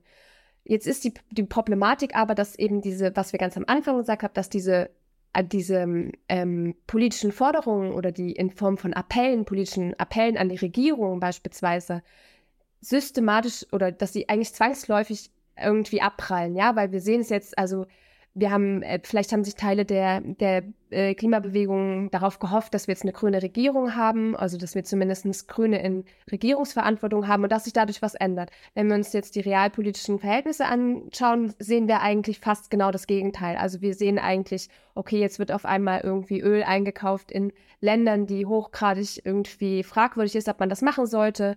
Lützerath irgendwie, ne, ihr habt das ja auch in einer anderen Podcast-Folge ähm, von euch oder in zweien, glaube ich, sogar ein bisschen aufgearbeitet, also diese ganze Problematik darum. Aber wenn man jetzt überlegt, okay, es gibt diese Öffentlichkeiten, wo auch diese, diese ökologische Frage schon auch präsent gemacht wurde und es gibt ein riesen Mobilisierungspotenzial.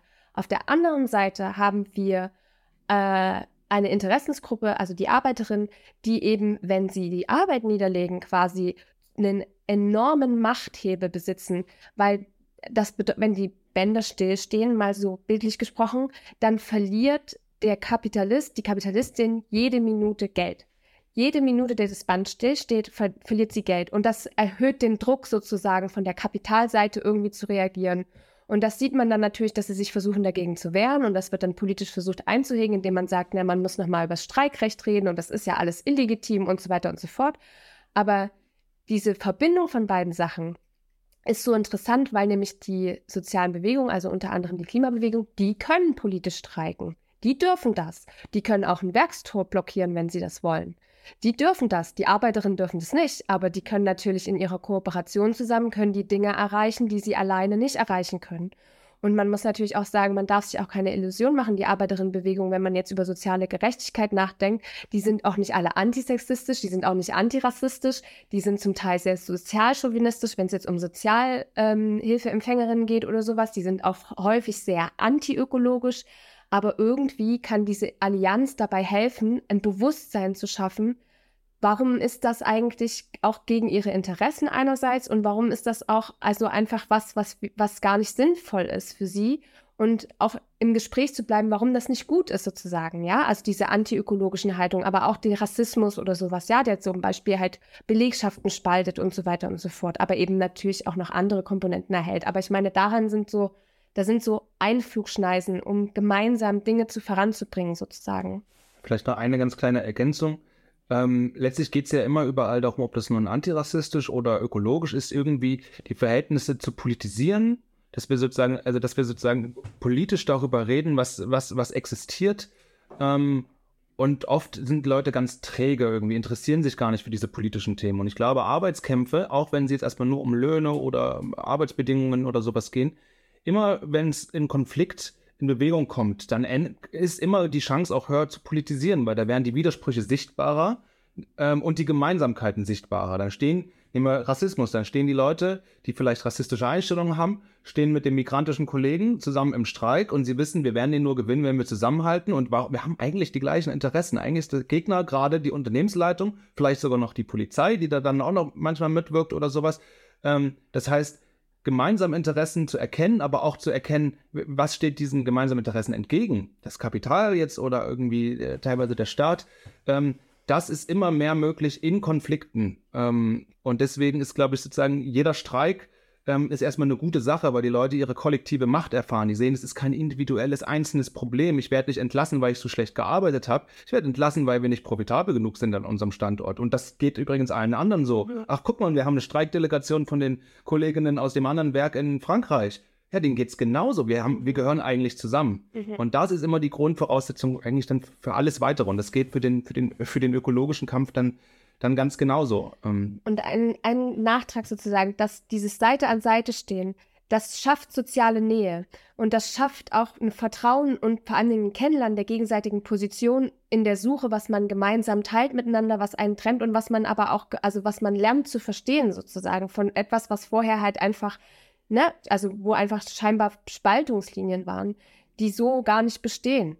Also ich glaube, dass diese soziale Nähe dann auch nochmal Bewusstsein dafür schafft, warum es eigentlich gar nicht sinnvoll ist, irgendwie antiökologische Haltungen zu vertreten. Ja, ich glaube, zu diesen Begegnungen, das ist es total wichtig, auch erstmal diese Vorurteile auch überall auf allen Seiten abzubauen. Also wir haben das selbst erlebt, wenn wir irgendwie mit Beschäftigten aus dem ÖPNV-Bereich ins Gespräch kommen wollten über ihre Arbeitsbedingungen. Wir sind dann natürlich noch nicht sofort mit der, der, der Frage nach Ökosozialismus und äh, die Klimakrise, sondern irgendwie äh, Schritt für Schritt muss man da, glaube ich, rangehen. Aber uns wurde schon sehr viel entgegengebracht. Oh, oh also, Leute wie euch kenne ich doch. Ihr habt euch doch letzte Woche vor meinen Bus geklebt. Nee, nee, nee, mit euch rede ich nicht.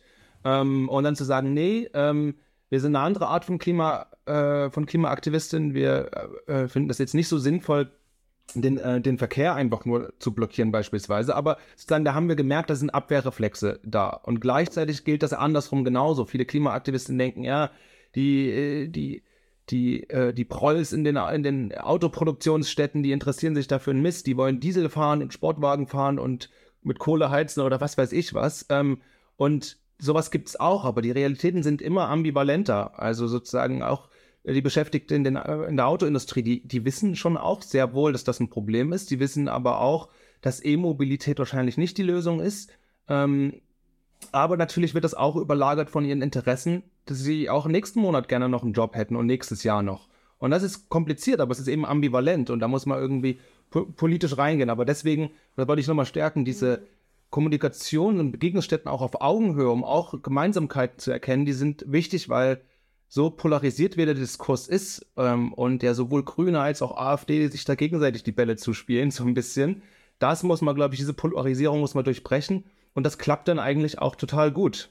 Ähm, können wir vielleicht später nochmal. Ja, ja, eigentlich auch eine schöne Überleitung schon mal irgendwie in die Praxis. Also dieser Punkt von, ja, wir werden immer gern gespalten, also quasi so die Interessen von ArbeiterInnen und die Interessen irgendwie der Klimabewegung, dass sie irgendwie nicht zusammengehen können überhaupt. Ähm, und ihr habt schon angesprochen, ihr habt mit Beschäftigten gesprochen mhm. aus dem öffentlichen Personennahverkehr. Und vielleicht könnt ihr da ein bisschen drüber sprechen oder uns das vorstellen, in welchem Rahmen das war. Also das mhm. war ja in Jena und Leipzig unter der Kampagne Wir fahren zusammen. Mhm. Und vielleicht könnt ihr da noch ein bisschen über die Hintergründe sprechen. Also wir kennen das ja jetzt irgendwie gerade wieder aktuell, aber ihr habt das ja vor einiger Zeit gemacht und welche Erfahrungen ihr da so gemacht habt. Ähm, ich würde einfach mal anfangen. Also ich müsste einmal korrigieren. Also in Leipzig selber waren wir jetzt, also stehen wir quasi mit Genossinnen in Kontakt sozusagen und ähm, kennen auch deren, ähm, ja, deren Plan und wie diese vorgehen. Aber im Prinzip diese Kampagne, die du angesprochen hast, äh, die wir fahren zusammen, ist eine Kampagne, die ist entstanden aus der Idee heraus, eben genau das, was wir jetzt gerade so ein bisschen abstrakt und dann versucht haben, auch so ein bisschen auf die Lebenswelten ähm, runterzubrechen, entstanden. Also aus der Idee, dass eigentlich Arbeits- und Klimakampf zusammengehört. Und ähm, in der, ähm, also oder aus diesem Gedanken heraus ist dann äh, 2020 eine Allianz entstanden aus ähm, Fridays for Future bzw. Students for Future und der Gewerkschaft Verdi, weil es ähm, um den Tarifkonflikt im öffentlichen Personennahverkehr ging. Und ähm, daraus ist diese Kampagne Wir fahren zusammen entstanden und genau über verschiedene Organizing-Methoden und um den direkten Kontakt zu den Beschäftigten und im Austausch mit Verdi ist eben diese Kampagne ins Rollen gekommen. Und ähm, das ist eigentlich so ein bisschen das Leuchtturmprojekt jetzt gewesen, um so ein bisschen eine andere ähm, ja, strategische Herangehensweise in der Klimabewegung so ein bisschen auszutesten. Und das ist dann in verschiedenen Städten, unter anderem in Leipzig gewesen, aber ich glaube auch in Münster gab es eine Kampagne und die war in unterschiedlichen Städten unterschiedlich erfolgreich. Also das Ziel war eigentlich einen bundesweiten, flächendeckenden ähm, Tarif im ÖPNV zu erwirken, dass es nicht passiert. Aber was ähm, die verschiedenen Gruppen geschafft haben, ist überhaupt erstmal so einen Entry Point zu finden dafür, dass sie sagen, okay, sie irgendwie ähm, versuchen sie mit Beschäftigten in Kontakt zu kommen und nicht mehr an den Beschäftigten vorbei zu agieren, sondern gemeinsam mit den Gewerkschaften irgendwie eine Idee zu entwickeln, wie ein gemeinsamer Kampf aussehen kann. Und diese Kampagne, ähm, genau, ist im Prinzip dann von den äh, Genossinnen auch einmal aufgearbeitet worden. Da gibt es eine Broschüre, glaube ich, auf der Rosa-Luxemburg-Seite dazu. Das kann man sich auch mal anschauen. Das heißt, äh, die heißt, glaube ich, mein Pronomen ist, heißt Busfahrerin. Mhm. Ähm, genau, und wo sie auch nochmal über diese verschiedenen Überlegungen, warum sie das gemacht haben und wie sie das angegangen sind, ähm, reflektiert haben.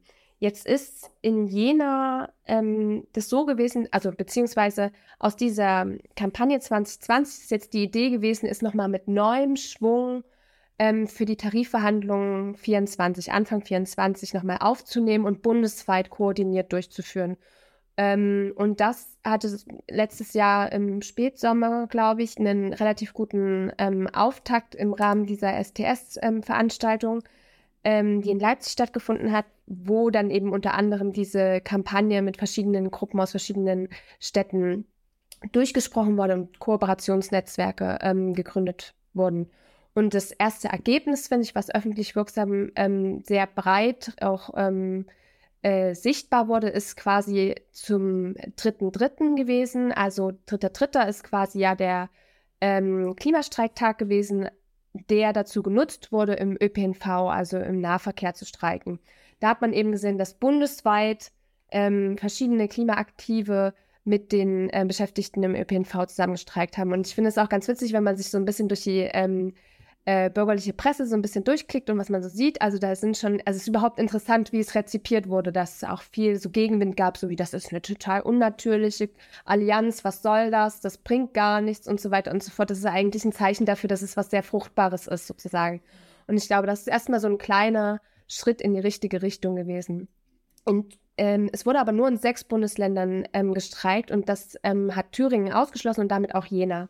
Aber wir haben versucht, den Tag zu nutzen und zu sagen, okay, wir wollen trotzdem irgendwas machen. Und wir haben mit der Verdi-Sekretärin vor Ort, zu der wir einen sehr guten Draht hat und die uns auch quasi die Möglichkeit bietet, ähm, eigene Inhalte und Themen auch mit in, ähm, im Rahmen der Kampagne sozusagen auch ähm, mit einfließen zu lassen in den Arbeitskampf sozusagen, ähm, haben wir ähm, quasi einen gemeinsamen Aktionstag am 3.3., eine aktive Mittagspause nennt sich das, ähm, organisiert.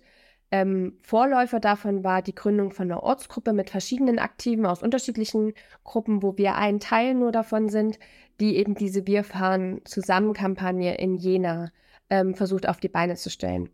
Und im Rahmen dieser aktiven Mittagspause haben wir dann eben mit Beschäftigten an der Wendeschleife, weil wir wussten, ähm, die machen um die Uhrzeit quasi Pause und ein Kaffee und ein Brötchen kommt ganz gut ähm, haben wir ähm, versucht, einfach so ein bisschen mit denen zu reden, was so ihre Probleme auf Arbeit sind, was sie zur anstehenden, ähm, zu den anstehenden Tarifverhandlungen sagen, ähm, so ein bisschen so, was die Arbeitsbedingungen sind und ob sie natürlich irgendwie bereit wären, mit uns weiter in Kontakt zu treten. Und ich würde sagen, ähm, Hans hat es gerade schon angedeutet, ähm, es gab eine Person, die da wirklich sehr ablehnend war. Es gab so ein bisschen Skepsis, aber es gab auch ziemlich viele positive oder eine sehr positive Resonanz auch.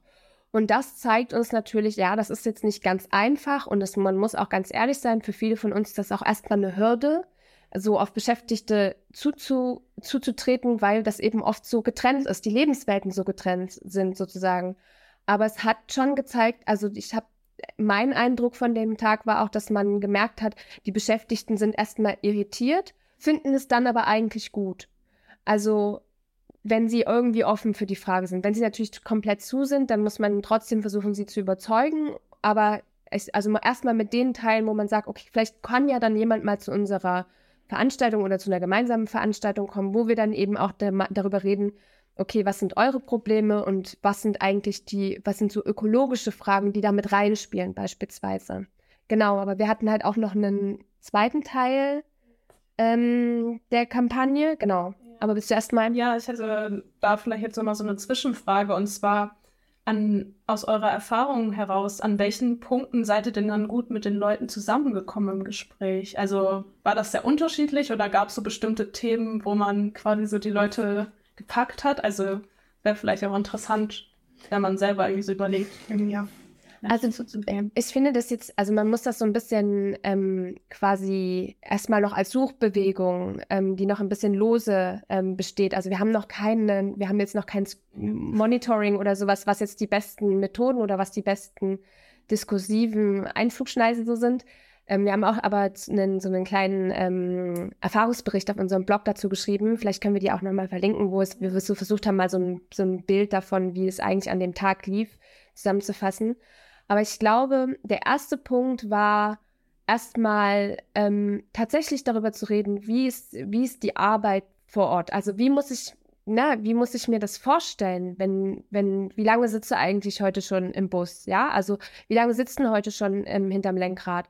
Und dann sind Leute so, ah ja, ich bin schon um fünf einmal da gewesen und jetzt habe ich Pause, drei Stunden, dann komme ich nachher wieder. Und dann kann man auch erstmal an den, an den Punkten sagen, hä, wie kann es sein, hast du jetzt drei Stunden Pause? Verstehe ich gar nicht.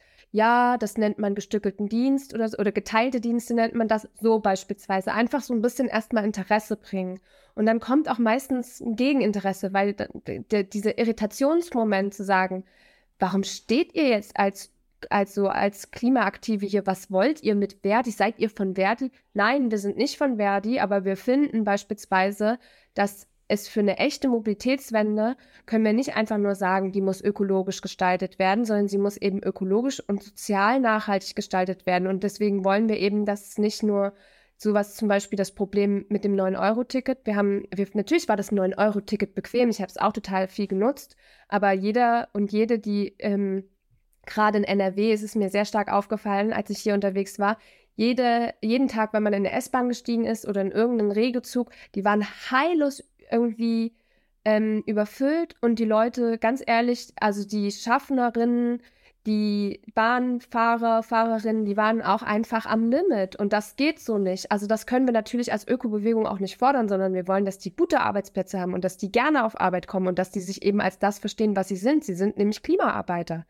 und Arbeiterinnen. Das, das ist wirklich so. Und da ein Bewusstsein für zu schaffen, weil sie empfinden sich auch oft so, also auch wenn sie darüber reden, wie schwer zum Beispiel ihre Arbeitsbedingungen sind, sie sind irgendwie stolz. Also sie machen es gerne. Sie bringen die Leute gerne von A nach B aber gleichzeitig sind sie auch einfach resigniert, weil ihnen auch viel Ärger entgegenkommt. Ja, also erst Corona, dann 9-Euro-Ticket, jetzt haben sie auch natürlich irgendwie Abwehrreflexe gegen das 49-Euro-Ticket und so weiter und so fort. Und das muss man versuchen abzubauen, um zu sagen, wir wollen, wir wollen die Mobilitätswende, wir wollen sie ökologisch nachhaltig, wir wollen eine Priorisierung von öffentlichen Nahverkehr und Fernverkehr, aber nicht auf dem Rücken von Beschäftigten. Auf gar keinen Fall. Es geht nur mit Beschäftigten und nicht ohne, sozusagen. Und das zeigt in der Praxis genau das, was wir jetzt als Vorrede hatten, warum es beides zusammengehört, sozusagen.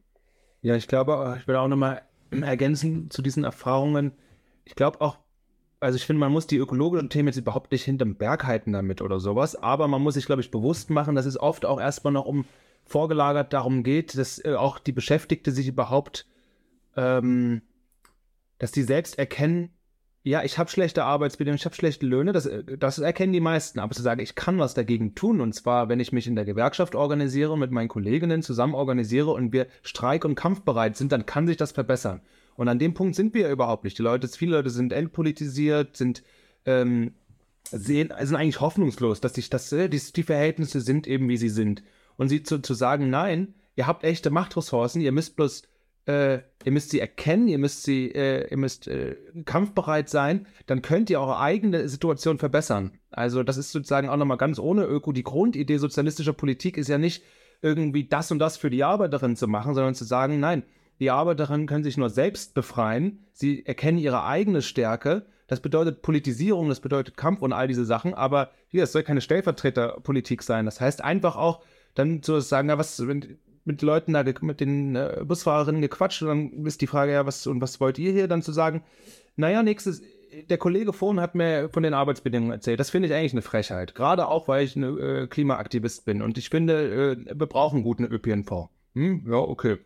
So, äh, dann, und dann zu sagen, ja, und ich habe dann außerdem gehört, nächstes Jahr ist ja die Tarifverhandlungen und das mit den schlechten Arbeitsbedingungen, den miesen Löhnen, das geht ja gar nicht bei der Inflation. Ich erlebe es selber. Und wisst ihr was? Ähm, ich finde es richtig, ich fände es richtig gut, wenn ihr streikt, weil das ist wirklich eine Frechheit. Und wisst ihr was? Ich werde an der Heidestelle stehen und dafür sorgen, dass die Fahrgäste das auch verstehen. So, das, so sehe ich. Und dann so, ach, das, das ist ja eigentlich cool. Und das, ähm, das, die sind dann, die sind dann auch trotzdem, ja, sorry, ich muss jetzt weiter und so. Also man darf sich keine Illusionen machen. Das ist langer Prozess. Äh, des, äh, die Vorbehalte sind groß, die, äh, Enttäuschungen, die Endpolitisierung und so weiter ist groß, aber irgendwie muss klein anfangen und immer ein, ein Stückchen weitergehen. Und so haben wir dann auch, deswegen sagte ich das jetzt gerade auch mit, äh, dass ich sage, ja, wenn Streiktag ist, dann stehe ich an der Haltestelle und sage, Leute, das Problem, wie uns das die Bildzeitung dann sagt, sind nicht die Leute mit ihren dreisten Forderungen. Das Problem sind die Leute, die denn so schlechte Arbeitsbedingungen bieten. Und außerdem, wir brauchen doch eine gute, gute Arbeit, ein gutes Verkehrssystem, wenn wir irgendwie wegkommen wollen vom Auto und so weiter. Und da muss man, glaube ich, auch Sensibilität bei den bei den, äh, äh, bei den Fahrgästen schaffen. Und ich glaube, das ist der Ort, wo Klimaaktivisten dann sein müssen. An den Haltestellen, an den Streikposten und so weiter. Und so haben wir für diesen Aktionstag am 3.3. sind wir auch einfach mal durch die, durch die Bahn gegangen und haben gefragt, was die Leute so wissen eigentlich über die Arbeitsbedingungen, wie sie den ÖPNV finden, woran scheitert das, dass der hier und da nicht gut ist, was könnte besser sein, um ein Gefühl dafür zu kriegen, um Leute zu sensibilisieren. Ähm, das werden wir bestimmt auch noch, noch häufiger machen. Ja? Das war jetzt irgendwie jetzt ein, ein, ein einen Testballon irgendwie ähm, mit den Leuten dazu ins Gespräch kommen. Und das konnte man auch mit einem Gespräch mit den, äh, mit den Beschäftigten sagen. Ja, ich habe vorhin auch mit ein paar Fahrgästen geredet, die haben gesagt, äh, die finden es total scheiße, dass die Busse immer so unpünktlich sind. Und dann kriegst du wieder was über die Arbeitsbedingungen erfahren. Ja, wie soll ich denn pünktlich sein, wenn ich hier das und das und das mache, da und da gehetzt werde, wir völlig unterversorgt sind. Und dann kriegst du ein Gespür dafür, was sind die Forderungen, was ist das, wo es brenzlig ist und dann aber auch, was hat Politisierungspotenzial. Und dann ist noch vor, bevor die ganzen Öko-Fragen eigentlich reinkommen. Ich sage nicht, dass man die deswegen verstecken muss. Ähm, und ich glaube, ähm, vielleicht letzter Satz dazu. Wir haben auch letzten Sommer mal so einen Grillen gemacht, auch einfach mit äh, ÖPNV-Beschäftigten gemeinsam mit, mit Verdi. Und da war das eigentlich ähnlich. Erstmal zuhören, wie habt ihr das 9-Euro-Ticket denn eigentlich erlebt? Und das war auch äh, unisono, haben die eigentlich gesagt, ja, grundsätzlich bräuchte es ökologischen Verkehr. Aber wisst ihr was? Das ist doch alles völlig weltfremd. Also ohne, dass da die Infrastruktur ausgebaut wird, wir mehr Busse und Bahnen kriegen, mehr Personal kriegen. Ich mache das nicht nochmal. Ich bin bloß froh, dass es vorbei ist. Dieser Stress, diese super, super extra Arbeitsbelastung, alle sind äh, ähm, irgendwie, ja, Fahrgäste sowie äh, die Beschäftigten dort äh, sind irgendwie fertig davon. Ähm, und ich meine, das kann man sich irgendwie denken, aber trotzdem ist es total gut, das im Gespräch zu erfahren und dass die dann auch sehen, ah, okay, äh, wenn das nächste Mal dann vielleicht Klimaaktivisten dastehen und sagen sie, nee, die sind ja nicht alle so, dass die sich einen, Scheiß für meine Arbeitsbedingungen und für mein Leben und meine äh, Nöte interessieren. Nee, da waren Leute, mit denen habe ich eigentlich sehr gut gequatscht. Und dann auch im Gespräch, da wirst du Leute haben, da ist es, kommt kein Gespräch zustande. Mit anderen, also, das, das mit der Klimakrise, sag mal, das ist schon ganz schön schlimm. Oder aber einfach so ein kleines Gespräch und dann kommt man irgendwie so ins, äh, ins Gespräch und dann kann man weitere politische Themen irgendwie anbringen. Aber ich glaube, so muss es erstmal anfangen. Ja, interessant. Also ihr seid da hingegangen und ja, man hat irgendwie gehört, es geht so viel um Wertschätzung auch, so um Wertschätzung der Arbeit, die gemacht mhm. wird und dass die Themen irgendwie sehr zusammenhängend sind mhm. und dass ja, man da irgendwie so einen ersten Schritt aufeinander zugehen muss. Ähm, mich interessiert jetzt, also jetzt, wo ihr so von euren Erfahrungen mit den Beschäftigten gesprochen habt, ähm, als also in dem Moment, wo ihr quasi diesen ersten Kontakt hattet, wie haben die Gewerkschaften euch, auf euch reagiert? Das würde mich interessieren. Ich glaube, das ist auch ähm, was, was man nicht so ganz pauschalisiert ähm, quasi jetzt darstellen kann, weil ähm, wie die Zusammenarbeit äh, zwischen der Klimabewegung und den jeweiligen ähm, Schlüsselpersonen der Gewerkschaft dann vor Ort sind, das ist, kann sehr unterschiedlich sein. Also das hängt dann eben davon ab, was die Gewerkschaftssekretäre oder die zuständigen Personen dann jeweils vor Ort, wie sie sich irgendwie auch ähm, dazu positionieren vielleicht. Wir hatten jetzt in Jena Glück, wir haben ähm, da eine sehr gute Ansprechperson, die uns auch sehr zugewandt ist. Aber es gibt auch andere Beispiele. Also es gibt einfach ähm, einmal die Ebene, ob die Gewerkschaften dann äh, immer sofort mit im Boot sind. Andere brauchen auch ein bisschen und gucken sich den Prozess erstmal an und schauen, ob da was zu holen ist. Andere haben natürlich auch Angst, dass man da als Klimabewegung in ihr Hoheitsgebiet kommt, dass man jetzt irgendwie anfängt, die Arbeiterinnen zu organisieren und dadurch Ressourcen ähm, abzuziehen.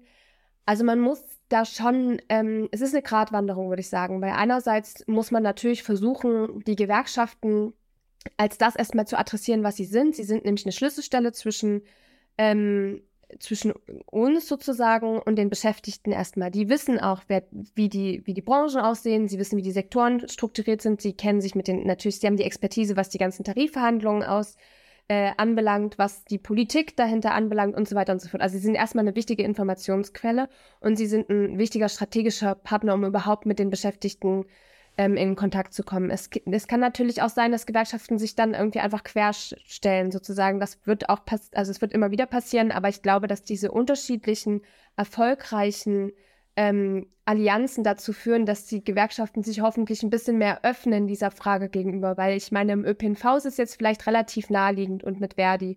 In anderen Bereichen, wenn wir jetzt über die Automobilindustrie nachdenken, wenn wir über Braunkohle ähm, nachdenken, ist es ungleich schwerer sozusagen. Deswegen würde ich sagen, die Gewerkschaften sind ein strategischer Partner, den wir sehr ernst nehmen müssen und mit dem wir erstmal versuchen müssen, quasi auf die zuzugehen. Aber Hans hat es vorhin auch so ein bisschen angedeutet, man muss immer auch aufpassen, dass man sich nicht einfach zum Steigbügelhalter quasi macht. Also, dass man natürlich den Arbeitskampf unterstützt und dass man natürlich auch in den Tarifverhandlungen dann irgendwie auch aktiv versucht, irgendwie mitzudiskutieren oder, also ich meine jetzt, ne, in den, in den Vorfeld, ähm, äh, Veranstaltungen, vielleicht kommt man sogar mal in eine Tarifkommission irgendwie rein. Das ist jetzt aber, sag ich mal, eher ähm, Zukunftsmusik, aber dass man trotzdem auch sagt, okay, wir sind strategische Partner und hoffentlich schaffen wir es auch, dass wir in den Gewerkschaften den Politisierungsprozess anstoßen können.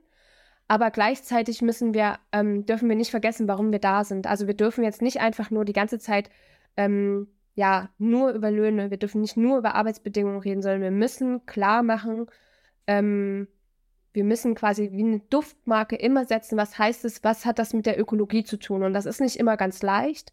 Aber ich würde sagen, es ist Teil einer ökosozialistischen Praxis, die wir immer wieder erproben müssen, wo wir Erfolge und Misserfolge sehen und aus denen wir lernen müssen und die wir weiterentwickeln müssen. Und das sind strategische Fragen, das sind manchmal theoretische Fragen und Reflexionsprozesse, die da ablaufen müssen. Aber im Grunde genommen denke ich, ist die, also ist die, sind die Gewerkschaften ein wichtiger Akteur, den wir ernst nehmen sollten und wo wir auch hoffen, dass sie uns ernster nehmen. Und das sieht man, wie gesagt, am, am 3.3., dass sie es schon auch beginnen wahrzunehmen, weil eben die Klimabewegung auch Machtressourcen be besitzt, nur anders gelagert sozusagen. Genau, den Punkt würde ich nochmal aufgreifen. Also ich meine, für Verdi ist das natürlich eine feine Sache zu sagen, was ist das Ziel von Verdi? Sie wollen einen wirklich guten Tarifabschluss äh, für die Beschäftigten irgendwie äh, erkämpfen. Und dafür braucht es Streikbereitschaft, aber es braucht auch gesellschaftliche Legitimität. Das meine ich wohl. Nicht umsonst hetzt, äh, hetzen die Zeitungen dann gerne mal, oh, die dreisten Streiker hier und wegen euch können wir jetzt alle nicht äh, auf Arbeit in den Urlaub oder sonst was. Das ist ja, das ist ja irgendwie so ein moralischer Druck oder sowas. Und den kann man natürlich sagen, wenn dann eine Klimabewegung dasteht, wo die meisten Leute sagen, das ist schon sehr berechtigt, was die für Anliegen haben, dann zu sagen, nee, wisst ihr was, wir unterstützen das, wir finden das berechtigt. Das ist natürlich auch eine Machtressource, ähm, die die Gewerkschaften dann, dann gerne nutzen. Und das, das, das haben die davon. Und das ist auch völlig berechtigt. Ähm, also ich finde, jeder Kampf erstmal um höhere Löhne und bessere Tarifbedingungen äh, ist erstmal äh, auf jeden Fall bedingungslos zu unterstützen. Ähm, gleichzeitig ist es, glaube ich, auch so, dass man sagen soll, ja, das ist erstmal das unmittelbare Interesse von Verdi jetzt oder sowas. Und als äh, Klimaaktivist würde ich sagen, ja, ähm, ich finde das zwar berechtigt, aber politisch habe ich schon noch mehr Interessen. Wenn wir uns erinnern, was wir am Anfang gesagt haben, es soll irgendwie darum gehen, die, äh, die Lohnabhängigen, die Beschäftigten selbst zu ökologischen Transformationsakteuren zu machen. Ähm, und das ist eine ganz andere Politisierung, als nur zu sagen, wir machen die, die Verteilungskämpfe. Und deswegen würde ich schon sagen, ähm, die Gewerkschaften sind, sind, sind Partner, es kommt auf die lokalen irgendwie Gegebenheiten drauf an, aber das Ziel ist jetzt nicht unbedingt, was die Verdi-Hauptetage sagt, sondern das Ziel sind die Beschäftigten an sich. Mit denen möchte ich politisch ins Gespräch kommen. Und in Gewerkschaften finde ich auch am besten, wenn sie demokratisch organisiert sind, dass sie sozusagen das machen, was ihre Basis, was die Beschäftigten wollen. Wenn die sagen, der Tarifabschluss gefällt uns nicht, dafür haben wir jetzt nicht gestreikt, nee, dann kann, soll aus meiner Sicht weiter gestreikt werden. Also ähm, das ist für mich auch eine demokratische Grundsatzfrage.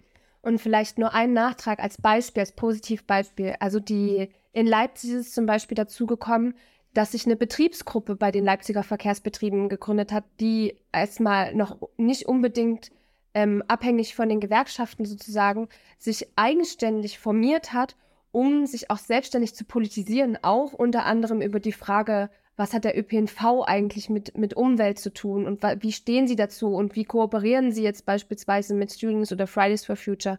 Und das ist natürlich ein, das ist natürlich ein Erfolg, das ist so ein zartes Pflänzchen von Arbeiterinnen, die sich eben einfach auch, also darüber hinaus über die unmittelbaren Lageinteressen, also was die Löhne und was den Arbeitskampf ähm, im konkreten Aushandlung von Tarifverträgen und so weiter und so fort anbelangt, halt darüber hinaus politisieren sozusagen. Und das ist natürlich ein ganz schönes Achievement sozusagen, was, was, eine, also was Vorbildcharakter hat. Aber das hängt natürlich auch von den Beschäftigten ab, die man da vorfindet, ob man jemanden findet, der oder die eben auch Lust hat, was zu machen, ne? Und da auch politisch interessiert ist, beispielsweise oder sowas.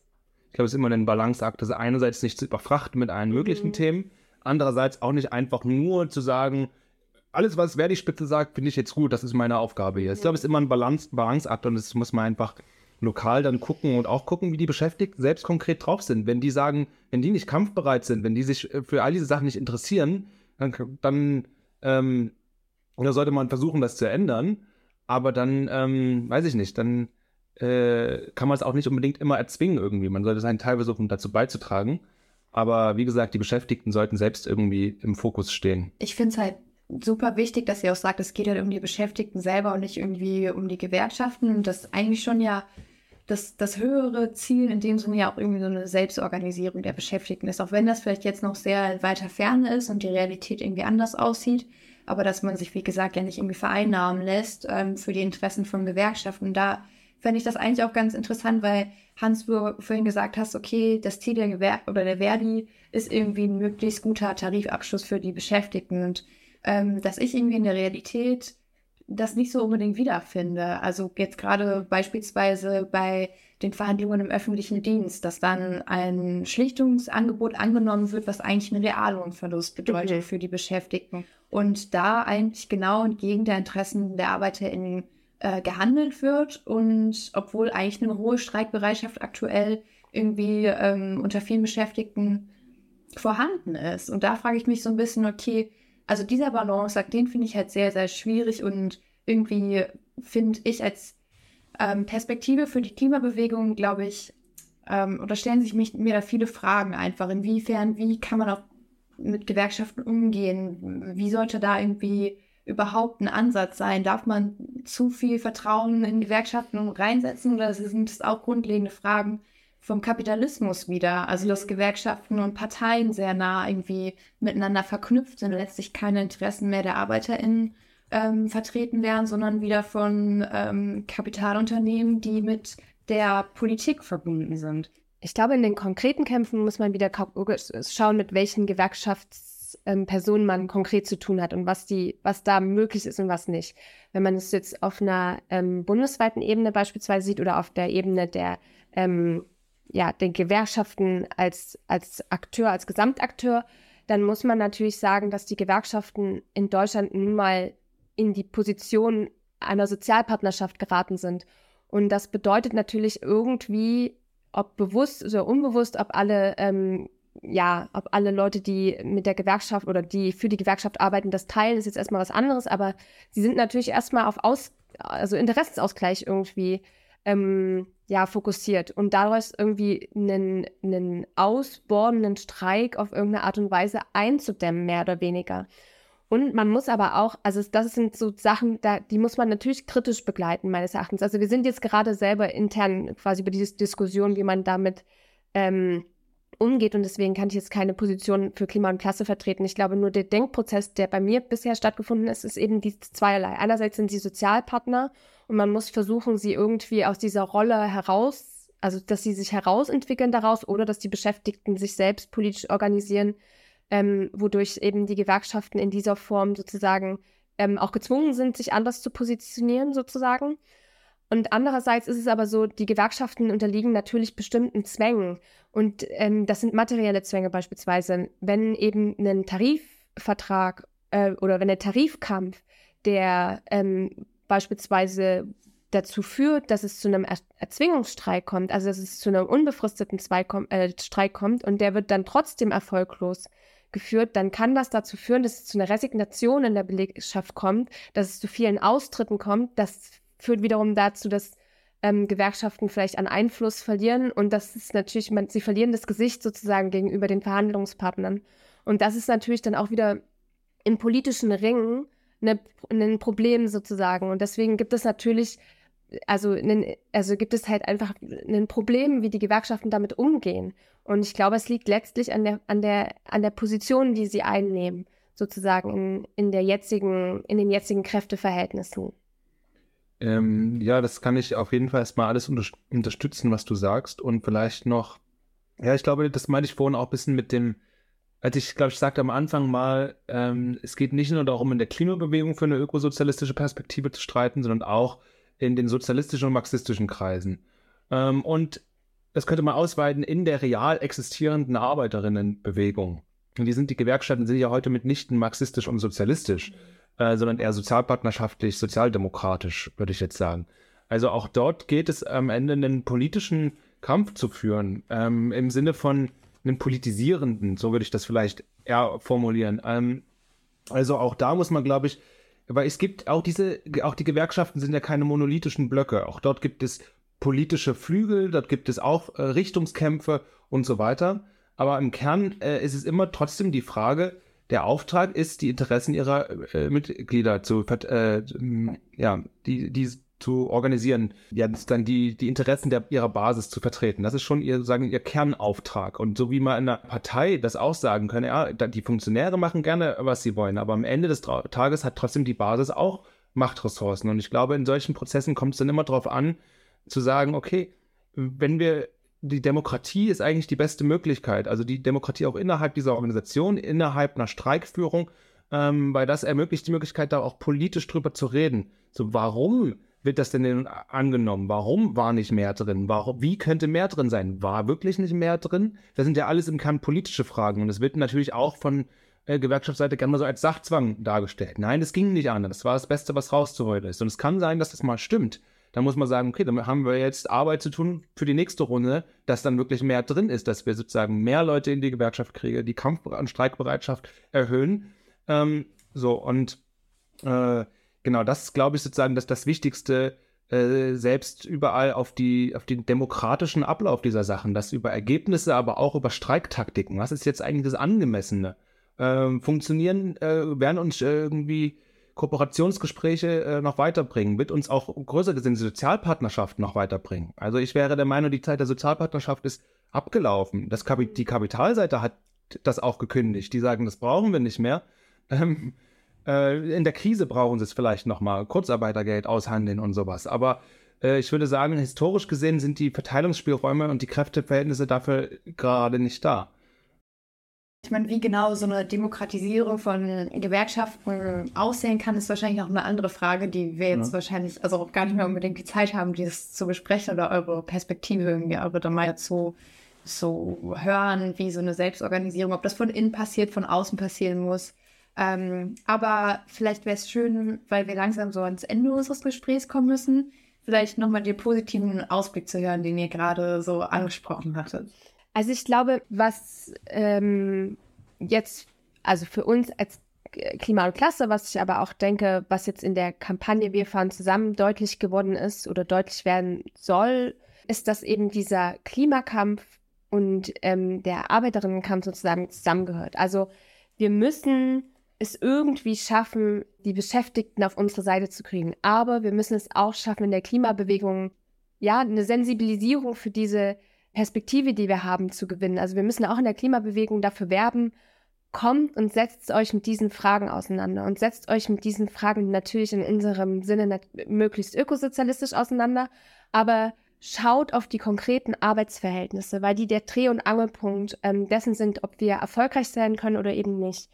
Und das ist natürlich eine Frage auch der Politisierung der Arbeiterinnenschaft für die ökologische Frage. Also ich glaube, das ist einfach eine zentrale Aufgabe von uns sein muss, diese Frage auch nochmal anders zu politisieren und nicht nur um Öffentlichkeiten zu werben, sondern eben auch dafür zu werben, was, ist, was sind die strategischen Schritte, wie wir da hinkommen können und was hat das alles mit den Beschäftigten zu tun.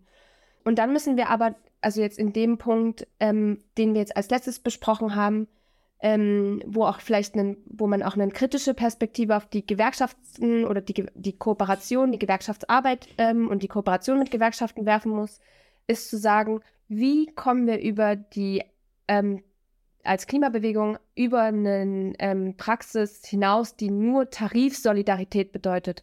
Weil das kann natürlich auch genauso zu Resignationen führen, wenn wir jetzt sagen, oh, wir haben einen bundesweiten Tarifvertrag äh, aushandeln können, der total toll ist. Okay, und jetzt gehen die Beschäftigten zurück auf Arbeit und jetzt ist das ganze Ökologische vergessen. Also das wollen wir auch nicht, sondern wie kommen wir eigentlich von der ähm, von dem Vertrauensaufbau, von der Tarifsoli zu ja der Frage, wie können wir mit den Beschäftigten über eine ökologische Mobilitätswende reden? Und wie können wir darüber reden, wenn wir darüber reden, wie können wir es schaffen, dass wir eine Perspektive erweitern wo wir nicht mehr einfach nur auf die einzelnen Sektoren gucken, also jetzt den ÖPNV als ÖPNV betrachten, sondern wo wir auch sagen, da gehören eigentlich auch die ähm, Beschäftigten in der Automobilbranche dazu, da gehören auch die Beschäftigten ähm, in, in der Stahlindustrie dazu. Und diese Vermittlungspunkte zu schaffen, wo dann ein Ideal quasi entsteht, dass eben äh, Beschäftigte im ÖPNV zum Streik Solidarität kommt, wenn es dazu kommt, äh, dass irgendwelche Werkschließungen aufgrund von der Umstellung auf E-Mobilität stattfindet, wenn solche Sachen angeschoben werden, dann sind das schon richtige, also sind das schon Kollektivierungsprozesse, die wir nur befürworten können. Und ich glaube, das sind so Sachen, die uns zukünftig mit ja, beschäftigen sollten und die wir mitnehmen sollten in die kommenden Kämpfe sozusagen, die uns bevorstehen. Ja, ich würde auch nochmal dran anschließen, wenn ich mir so äh, überlegen könnte, was so mein, mein Traum wäre, wo so eine, äh, diese, das zarte Pflänzchen der, der Kooperation von Klimabewegung und Beschäftigten hinführen könnte, wenn ich das mal sozusagen als, äh, oh, ja, was wünsche ich mir für die Zukunft, dann wäre genau das sozusagen, das ein bisschen ähm, tatsächlich aus der Klassenperspektive zu denken und nicht aus einer Sparten- und Berufsperspektive, sondern tatsächlich die Vereinigten die, oder die, die alle Lohnabhängigen äh, die Gemeinsamkeiten zu suchen. Und das zum Beispiel an der Frage der Mobilität. Und dann träume ich davon, dass es beispielsweise von Entlassungen bedrohte Automobilbeschäftigte äh, gibt, die schon Kooperationen mit Klimabeschäftigten aufgebaut haben und die werden entlassen wegen der E-Mobilität. Und dann sind die Zustände so, dass die sagen, nee, E-Mobilität finden wir schlecht, weil ähm, das erstens, das ist nicht ökologisch nachhaltig. Gleichzeitig sagen sie aber, wisst ihr was, wir wollen trotzdem unsere Jobs äh, ähm, behalten. Weder Entlassungen noch E-Mobilität. Und dann zu sagen, aber wisst ihr was, ich bin eigentlich für ein öffentliches Mobilitätssystem und dafür kann ich übrigens auch Sachen herstellen. Genauso wie die Kolleginnen des Stahlwerks, die dort entlassen werden und des Waggonbauwerks. Wir brauchen mehr Schienen, wir brauchen mehr Busse, wir brauchen mehr Bahn und all diese Sachen. Und dann gibt es eine Streikdelegation von jemandem aus dem ÖPNV-Bereich, der sagt, wir brauchen euch, wir brauchen euer Know-how, wir brauchen mehr Busse, Maschinen und so weiter.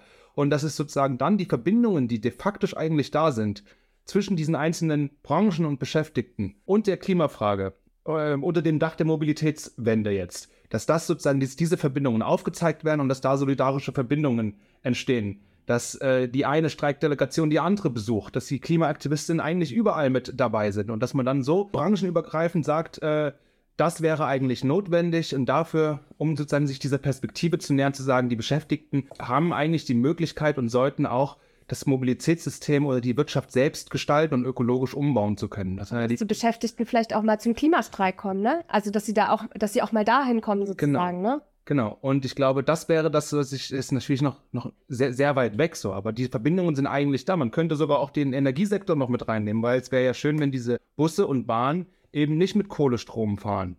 Ähm, und dann man dann auch dort die Verbindungen hat. Aber diese Verbindungen, die faktisch da sind, auch politisch aufzugreifen. Und ich glaube, da kann, äh, können auch Klimaaktivisten irgendwie so eine verbindende Rolle spielen. Ähm, das würde ich mir sehr wünschen. Und vielleicht eine zweite Sache, die ich mir von der Klimabewegung wünsche, ist, dass es sozusagen ein bisschen eine ehrlichere Strategiediskussion gibt, dass man, ich verstehe die Ohnmacht total, die haben wir alle. Wir wissen alle, ähm, es ist eigentlich fünf, eher fünf nach zwölf als fünf vor zwölf. Wir haben so diese, ja, wir müssen jetzt unbedingt was machen, aber ich glaube, es gibt halt leider keine Abkürzungen. So wie wir Zeit verloren haben mit der Idee des grünen Kapitalismus, so glaube ich auch, dass wir mit so einer rein direkten Aktionsorientierung, ich, also ich finde das irgendwie, ich habe Verständnis für Menschen, die sich auf die Straße kleben, die sich an den äh, an ein Kohlekraftwerk äh, festketten. Ich habe das erstmal Verständnis von der Motivation. Ich will nicht die, diese in Abrede stellen, aber eine ehrlichere Diskussion darüber, was ist eigentlich notwendig, wenn wir doch eigentlich wissen, wir müssen unsere Gesellschaft und, und die Wirtschaft ökologisch umbauen. Und da ist sozusagen eine riesen Diskrepanz zwischen symbolischen Aktionen zivilen Ungehorsams, zwischen kleiner Streiksoli, zwischen direkten Aktionen und dem, was eigentlich notwendig wäre. Und das ist sozusagen ein langer Prozess, aber sich einfach ehrlich dieser Debatte stellen und sich nicht irgendwie einreden, das würde schon das bringen oder immer, ähm, das ist doch besser als nichts. Ich glaube, wir haben nicht Zeit für besser als nichts, sondern wir sollten uns irgendwie, ja, ähm, wir sollten überlegen, was es eben braucht, um ähm, letztlich äh, eine sozial und ökologisch gerechte äh, Gesellschaftsordnung aufzubauen und die jetzige äh, dann zu überwinden. Ähm, das wünsche ich mir. Ja zwei Sachen dazu zu dem, was du noch gesagt hast, Hans. Ich fand es eigentlich voll schön, diese solidarischen Verbindungen, die du aufgezeigt hattest, weil es auch eine Frage von mir beantwortet, die ich euch eigentlich noch gerne hätte stellen wollen. Und zwar, wie sich gerade ähm, die Klimabewegung verhalten soll bei Beschäftigten, die zum Beispiel für ähm, eine ökologische Alternative in ihrem Werk kämpfen, die aber eigentlich letztlich Greenwashing ist. Also so solche Projekte gibt es ja leider sehr häufig, also oder die auch mit sehr großen ökologischen Folgen auch einhergeht.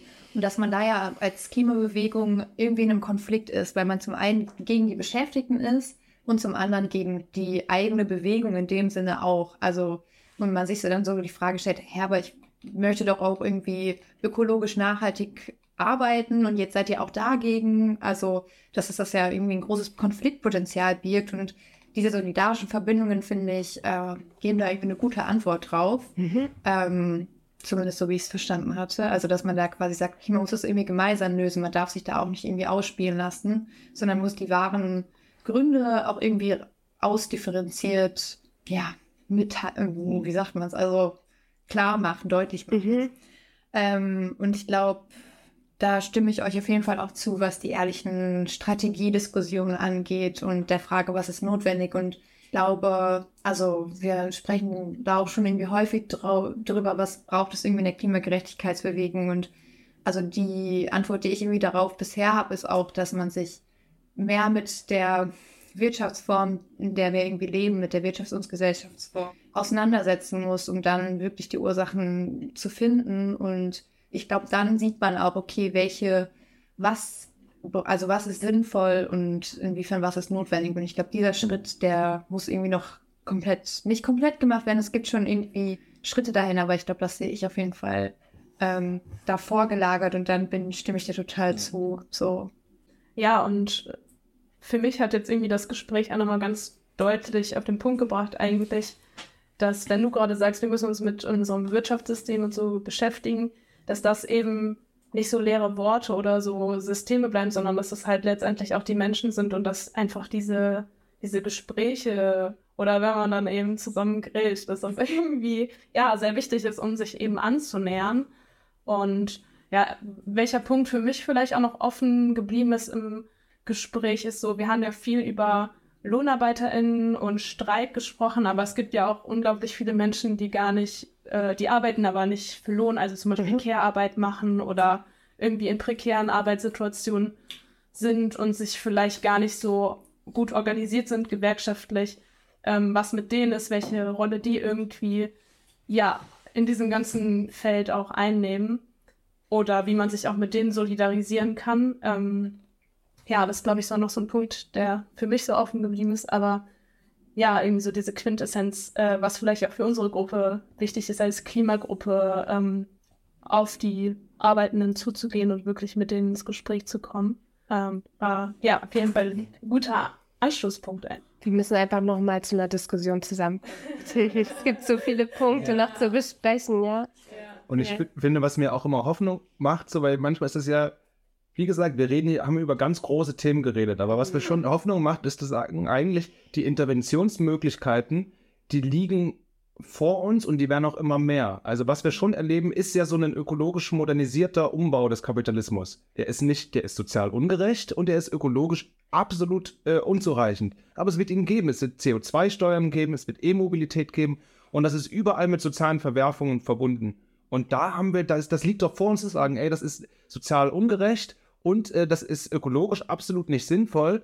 Ähm, lass uns gemeinsam was überlegen, was wirklich ökologisch sinnvoll ist und sozial gerecht ist. Aber sozusagen überall, da darf man sich, dann darf man weder nur so sagen, es ist sozial ungerecht, deswegen wollen wir einfach alle Jobs verteidigen oder, ja, es ist doch mal ein bisschen was, wir kämpfen jetzt für die E-Mobilität, sondern genau in die Widersprüche reinzugehen, sagen, weder noch, lass uns gemeinsam was äh, entwickeln, was wirklich diese Widersprüche auflösen kann. Und das macht mir eigentlich immer Hoffnung, dass die Verhältnisse drängen zu solchen Konflikten. Und es liegt irgendwie an uns äh, als, als Klimaaktivistin, irgendwie dazu sagen, ja, dann sorgen wir dafür, dass das in eine gute Form geht ähm, und nicht in die schlechte Form, dass die AfD kommt und sagen, wir verteidigen eure Jobs, wir verteidigen den, den Diesel und übrigens den Klimawandel gibt es gar nicht. Dann haben wir, glaube ich, verloren, wenn das so, wenn das komplett so weit ist. Aber es liegt eben an uns und ähm, ich freue mich, wenn wir äh, mehr werden, die versuchen, sowas anzupacken. Ja, und ich glaube auch, dass diesen Punkt, den du ansprichst mit der Reproduktionsarbeiterin oder ob es einfach kostenlose Reproduktionsarbeit ist, sozusagen, die, um, die da irgendwie auch eine Rolle spielen muss. Ich glaube, es ist einfach eine ziemlich politisch schwierige Frage sozusagen, weil schon alleine die ähm, Pflegearbeiterinnen und ähm, die sind schon einmal, es gibt eine Schwierigkeit, die zu organisieren aufgrund der Art und Weise, wie der Sektor beispielsweise ähm, äh, strukturiert ist. Aber nichtsdestotrotz sieht man ja trotzdem auch, dass da versucht wird, irgendwie dran zu kommen, sozusagen. Und wenn wir über eine sozial- und ökologische Wirtschaftsweise nachdenken, wo Bereiche wie Reproduktionsarbeit beispielsweise wachsen soll, die gefördert werden soll, wo es gute Arbeitsplätze entstehen sollen sozusagen, dann sind das eigentlich so vorbereitende Momente, wo wir sagen, wir wollen das, wir wollen den Status dieser Leute aufwerten, wir wollen, dass es gut entlohnte Arbeit ist, dass es gute Arbeitsbedingungen ist, weil wir wollen eigentlich mehr, also wir wollen eigentlich, dass dieser Sektor einfach wächst, weil da was Wichtiges ist für unsere gesellschaftliche, also für unsere gesamtgesellschaftliche Reproduktion. Deswegen, es ist noch schwierig, wahrscheinlich diese, diese, diese, äh, ähm, ja, konkreten Verbindungslinien zu finden. Aber ich finde, es ist richtig, dass, wie du sagst, dass wir das auf jeden Fall bedenken müssen und dann überlegen müssen, okay, auf kreative Art und Weise, wie kommen wir dann dahin, wenn wir schon, sag ich mal, so ein paar Sachen vorbereitet haben. Danke an euch für die Einladung mhm. und dass ihr diesen Podcast macht. Ja, danke, dass ihr hier wart und uns Einblick gegeben habt in den Ökosozialismus und wir, glaube ich, aus diesem Gespräch sehr viel mitnehmen konnten über Arbeitskämpfe, was das Ganze überhaupt mit der Klimagerechtigkeitsbewegung zu tun hat. Und ich denke, wir nehmen alle viel aus diesem Gespräch mit raus und haben viele Sachen nur anreißen können, über die wir uns auf jeden Fall, denke ich, noch weiter informieren müssen oder wollen oder sollen. Ich glaube, das ist auch ein schönes Gespräch, wenn man dann vielleicht auch manchmal mit mehr Fragen rausgeht, als man reingegangen ist. Und ja, danke euch, dass ihr hier wart.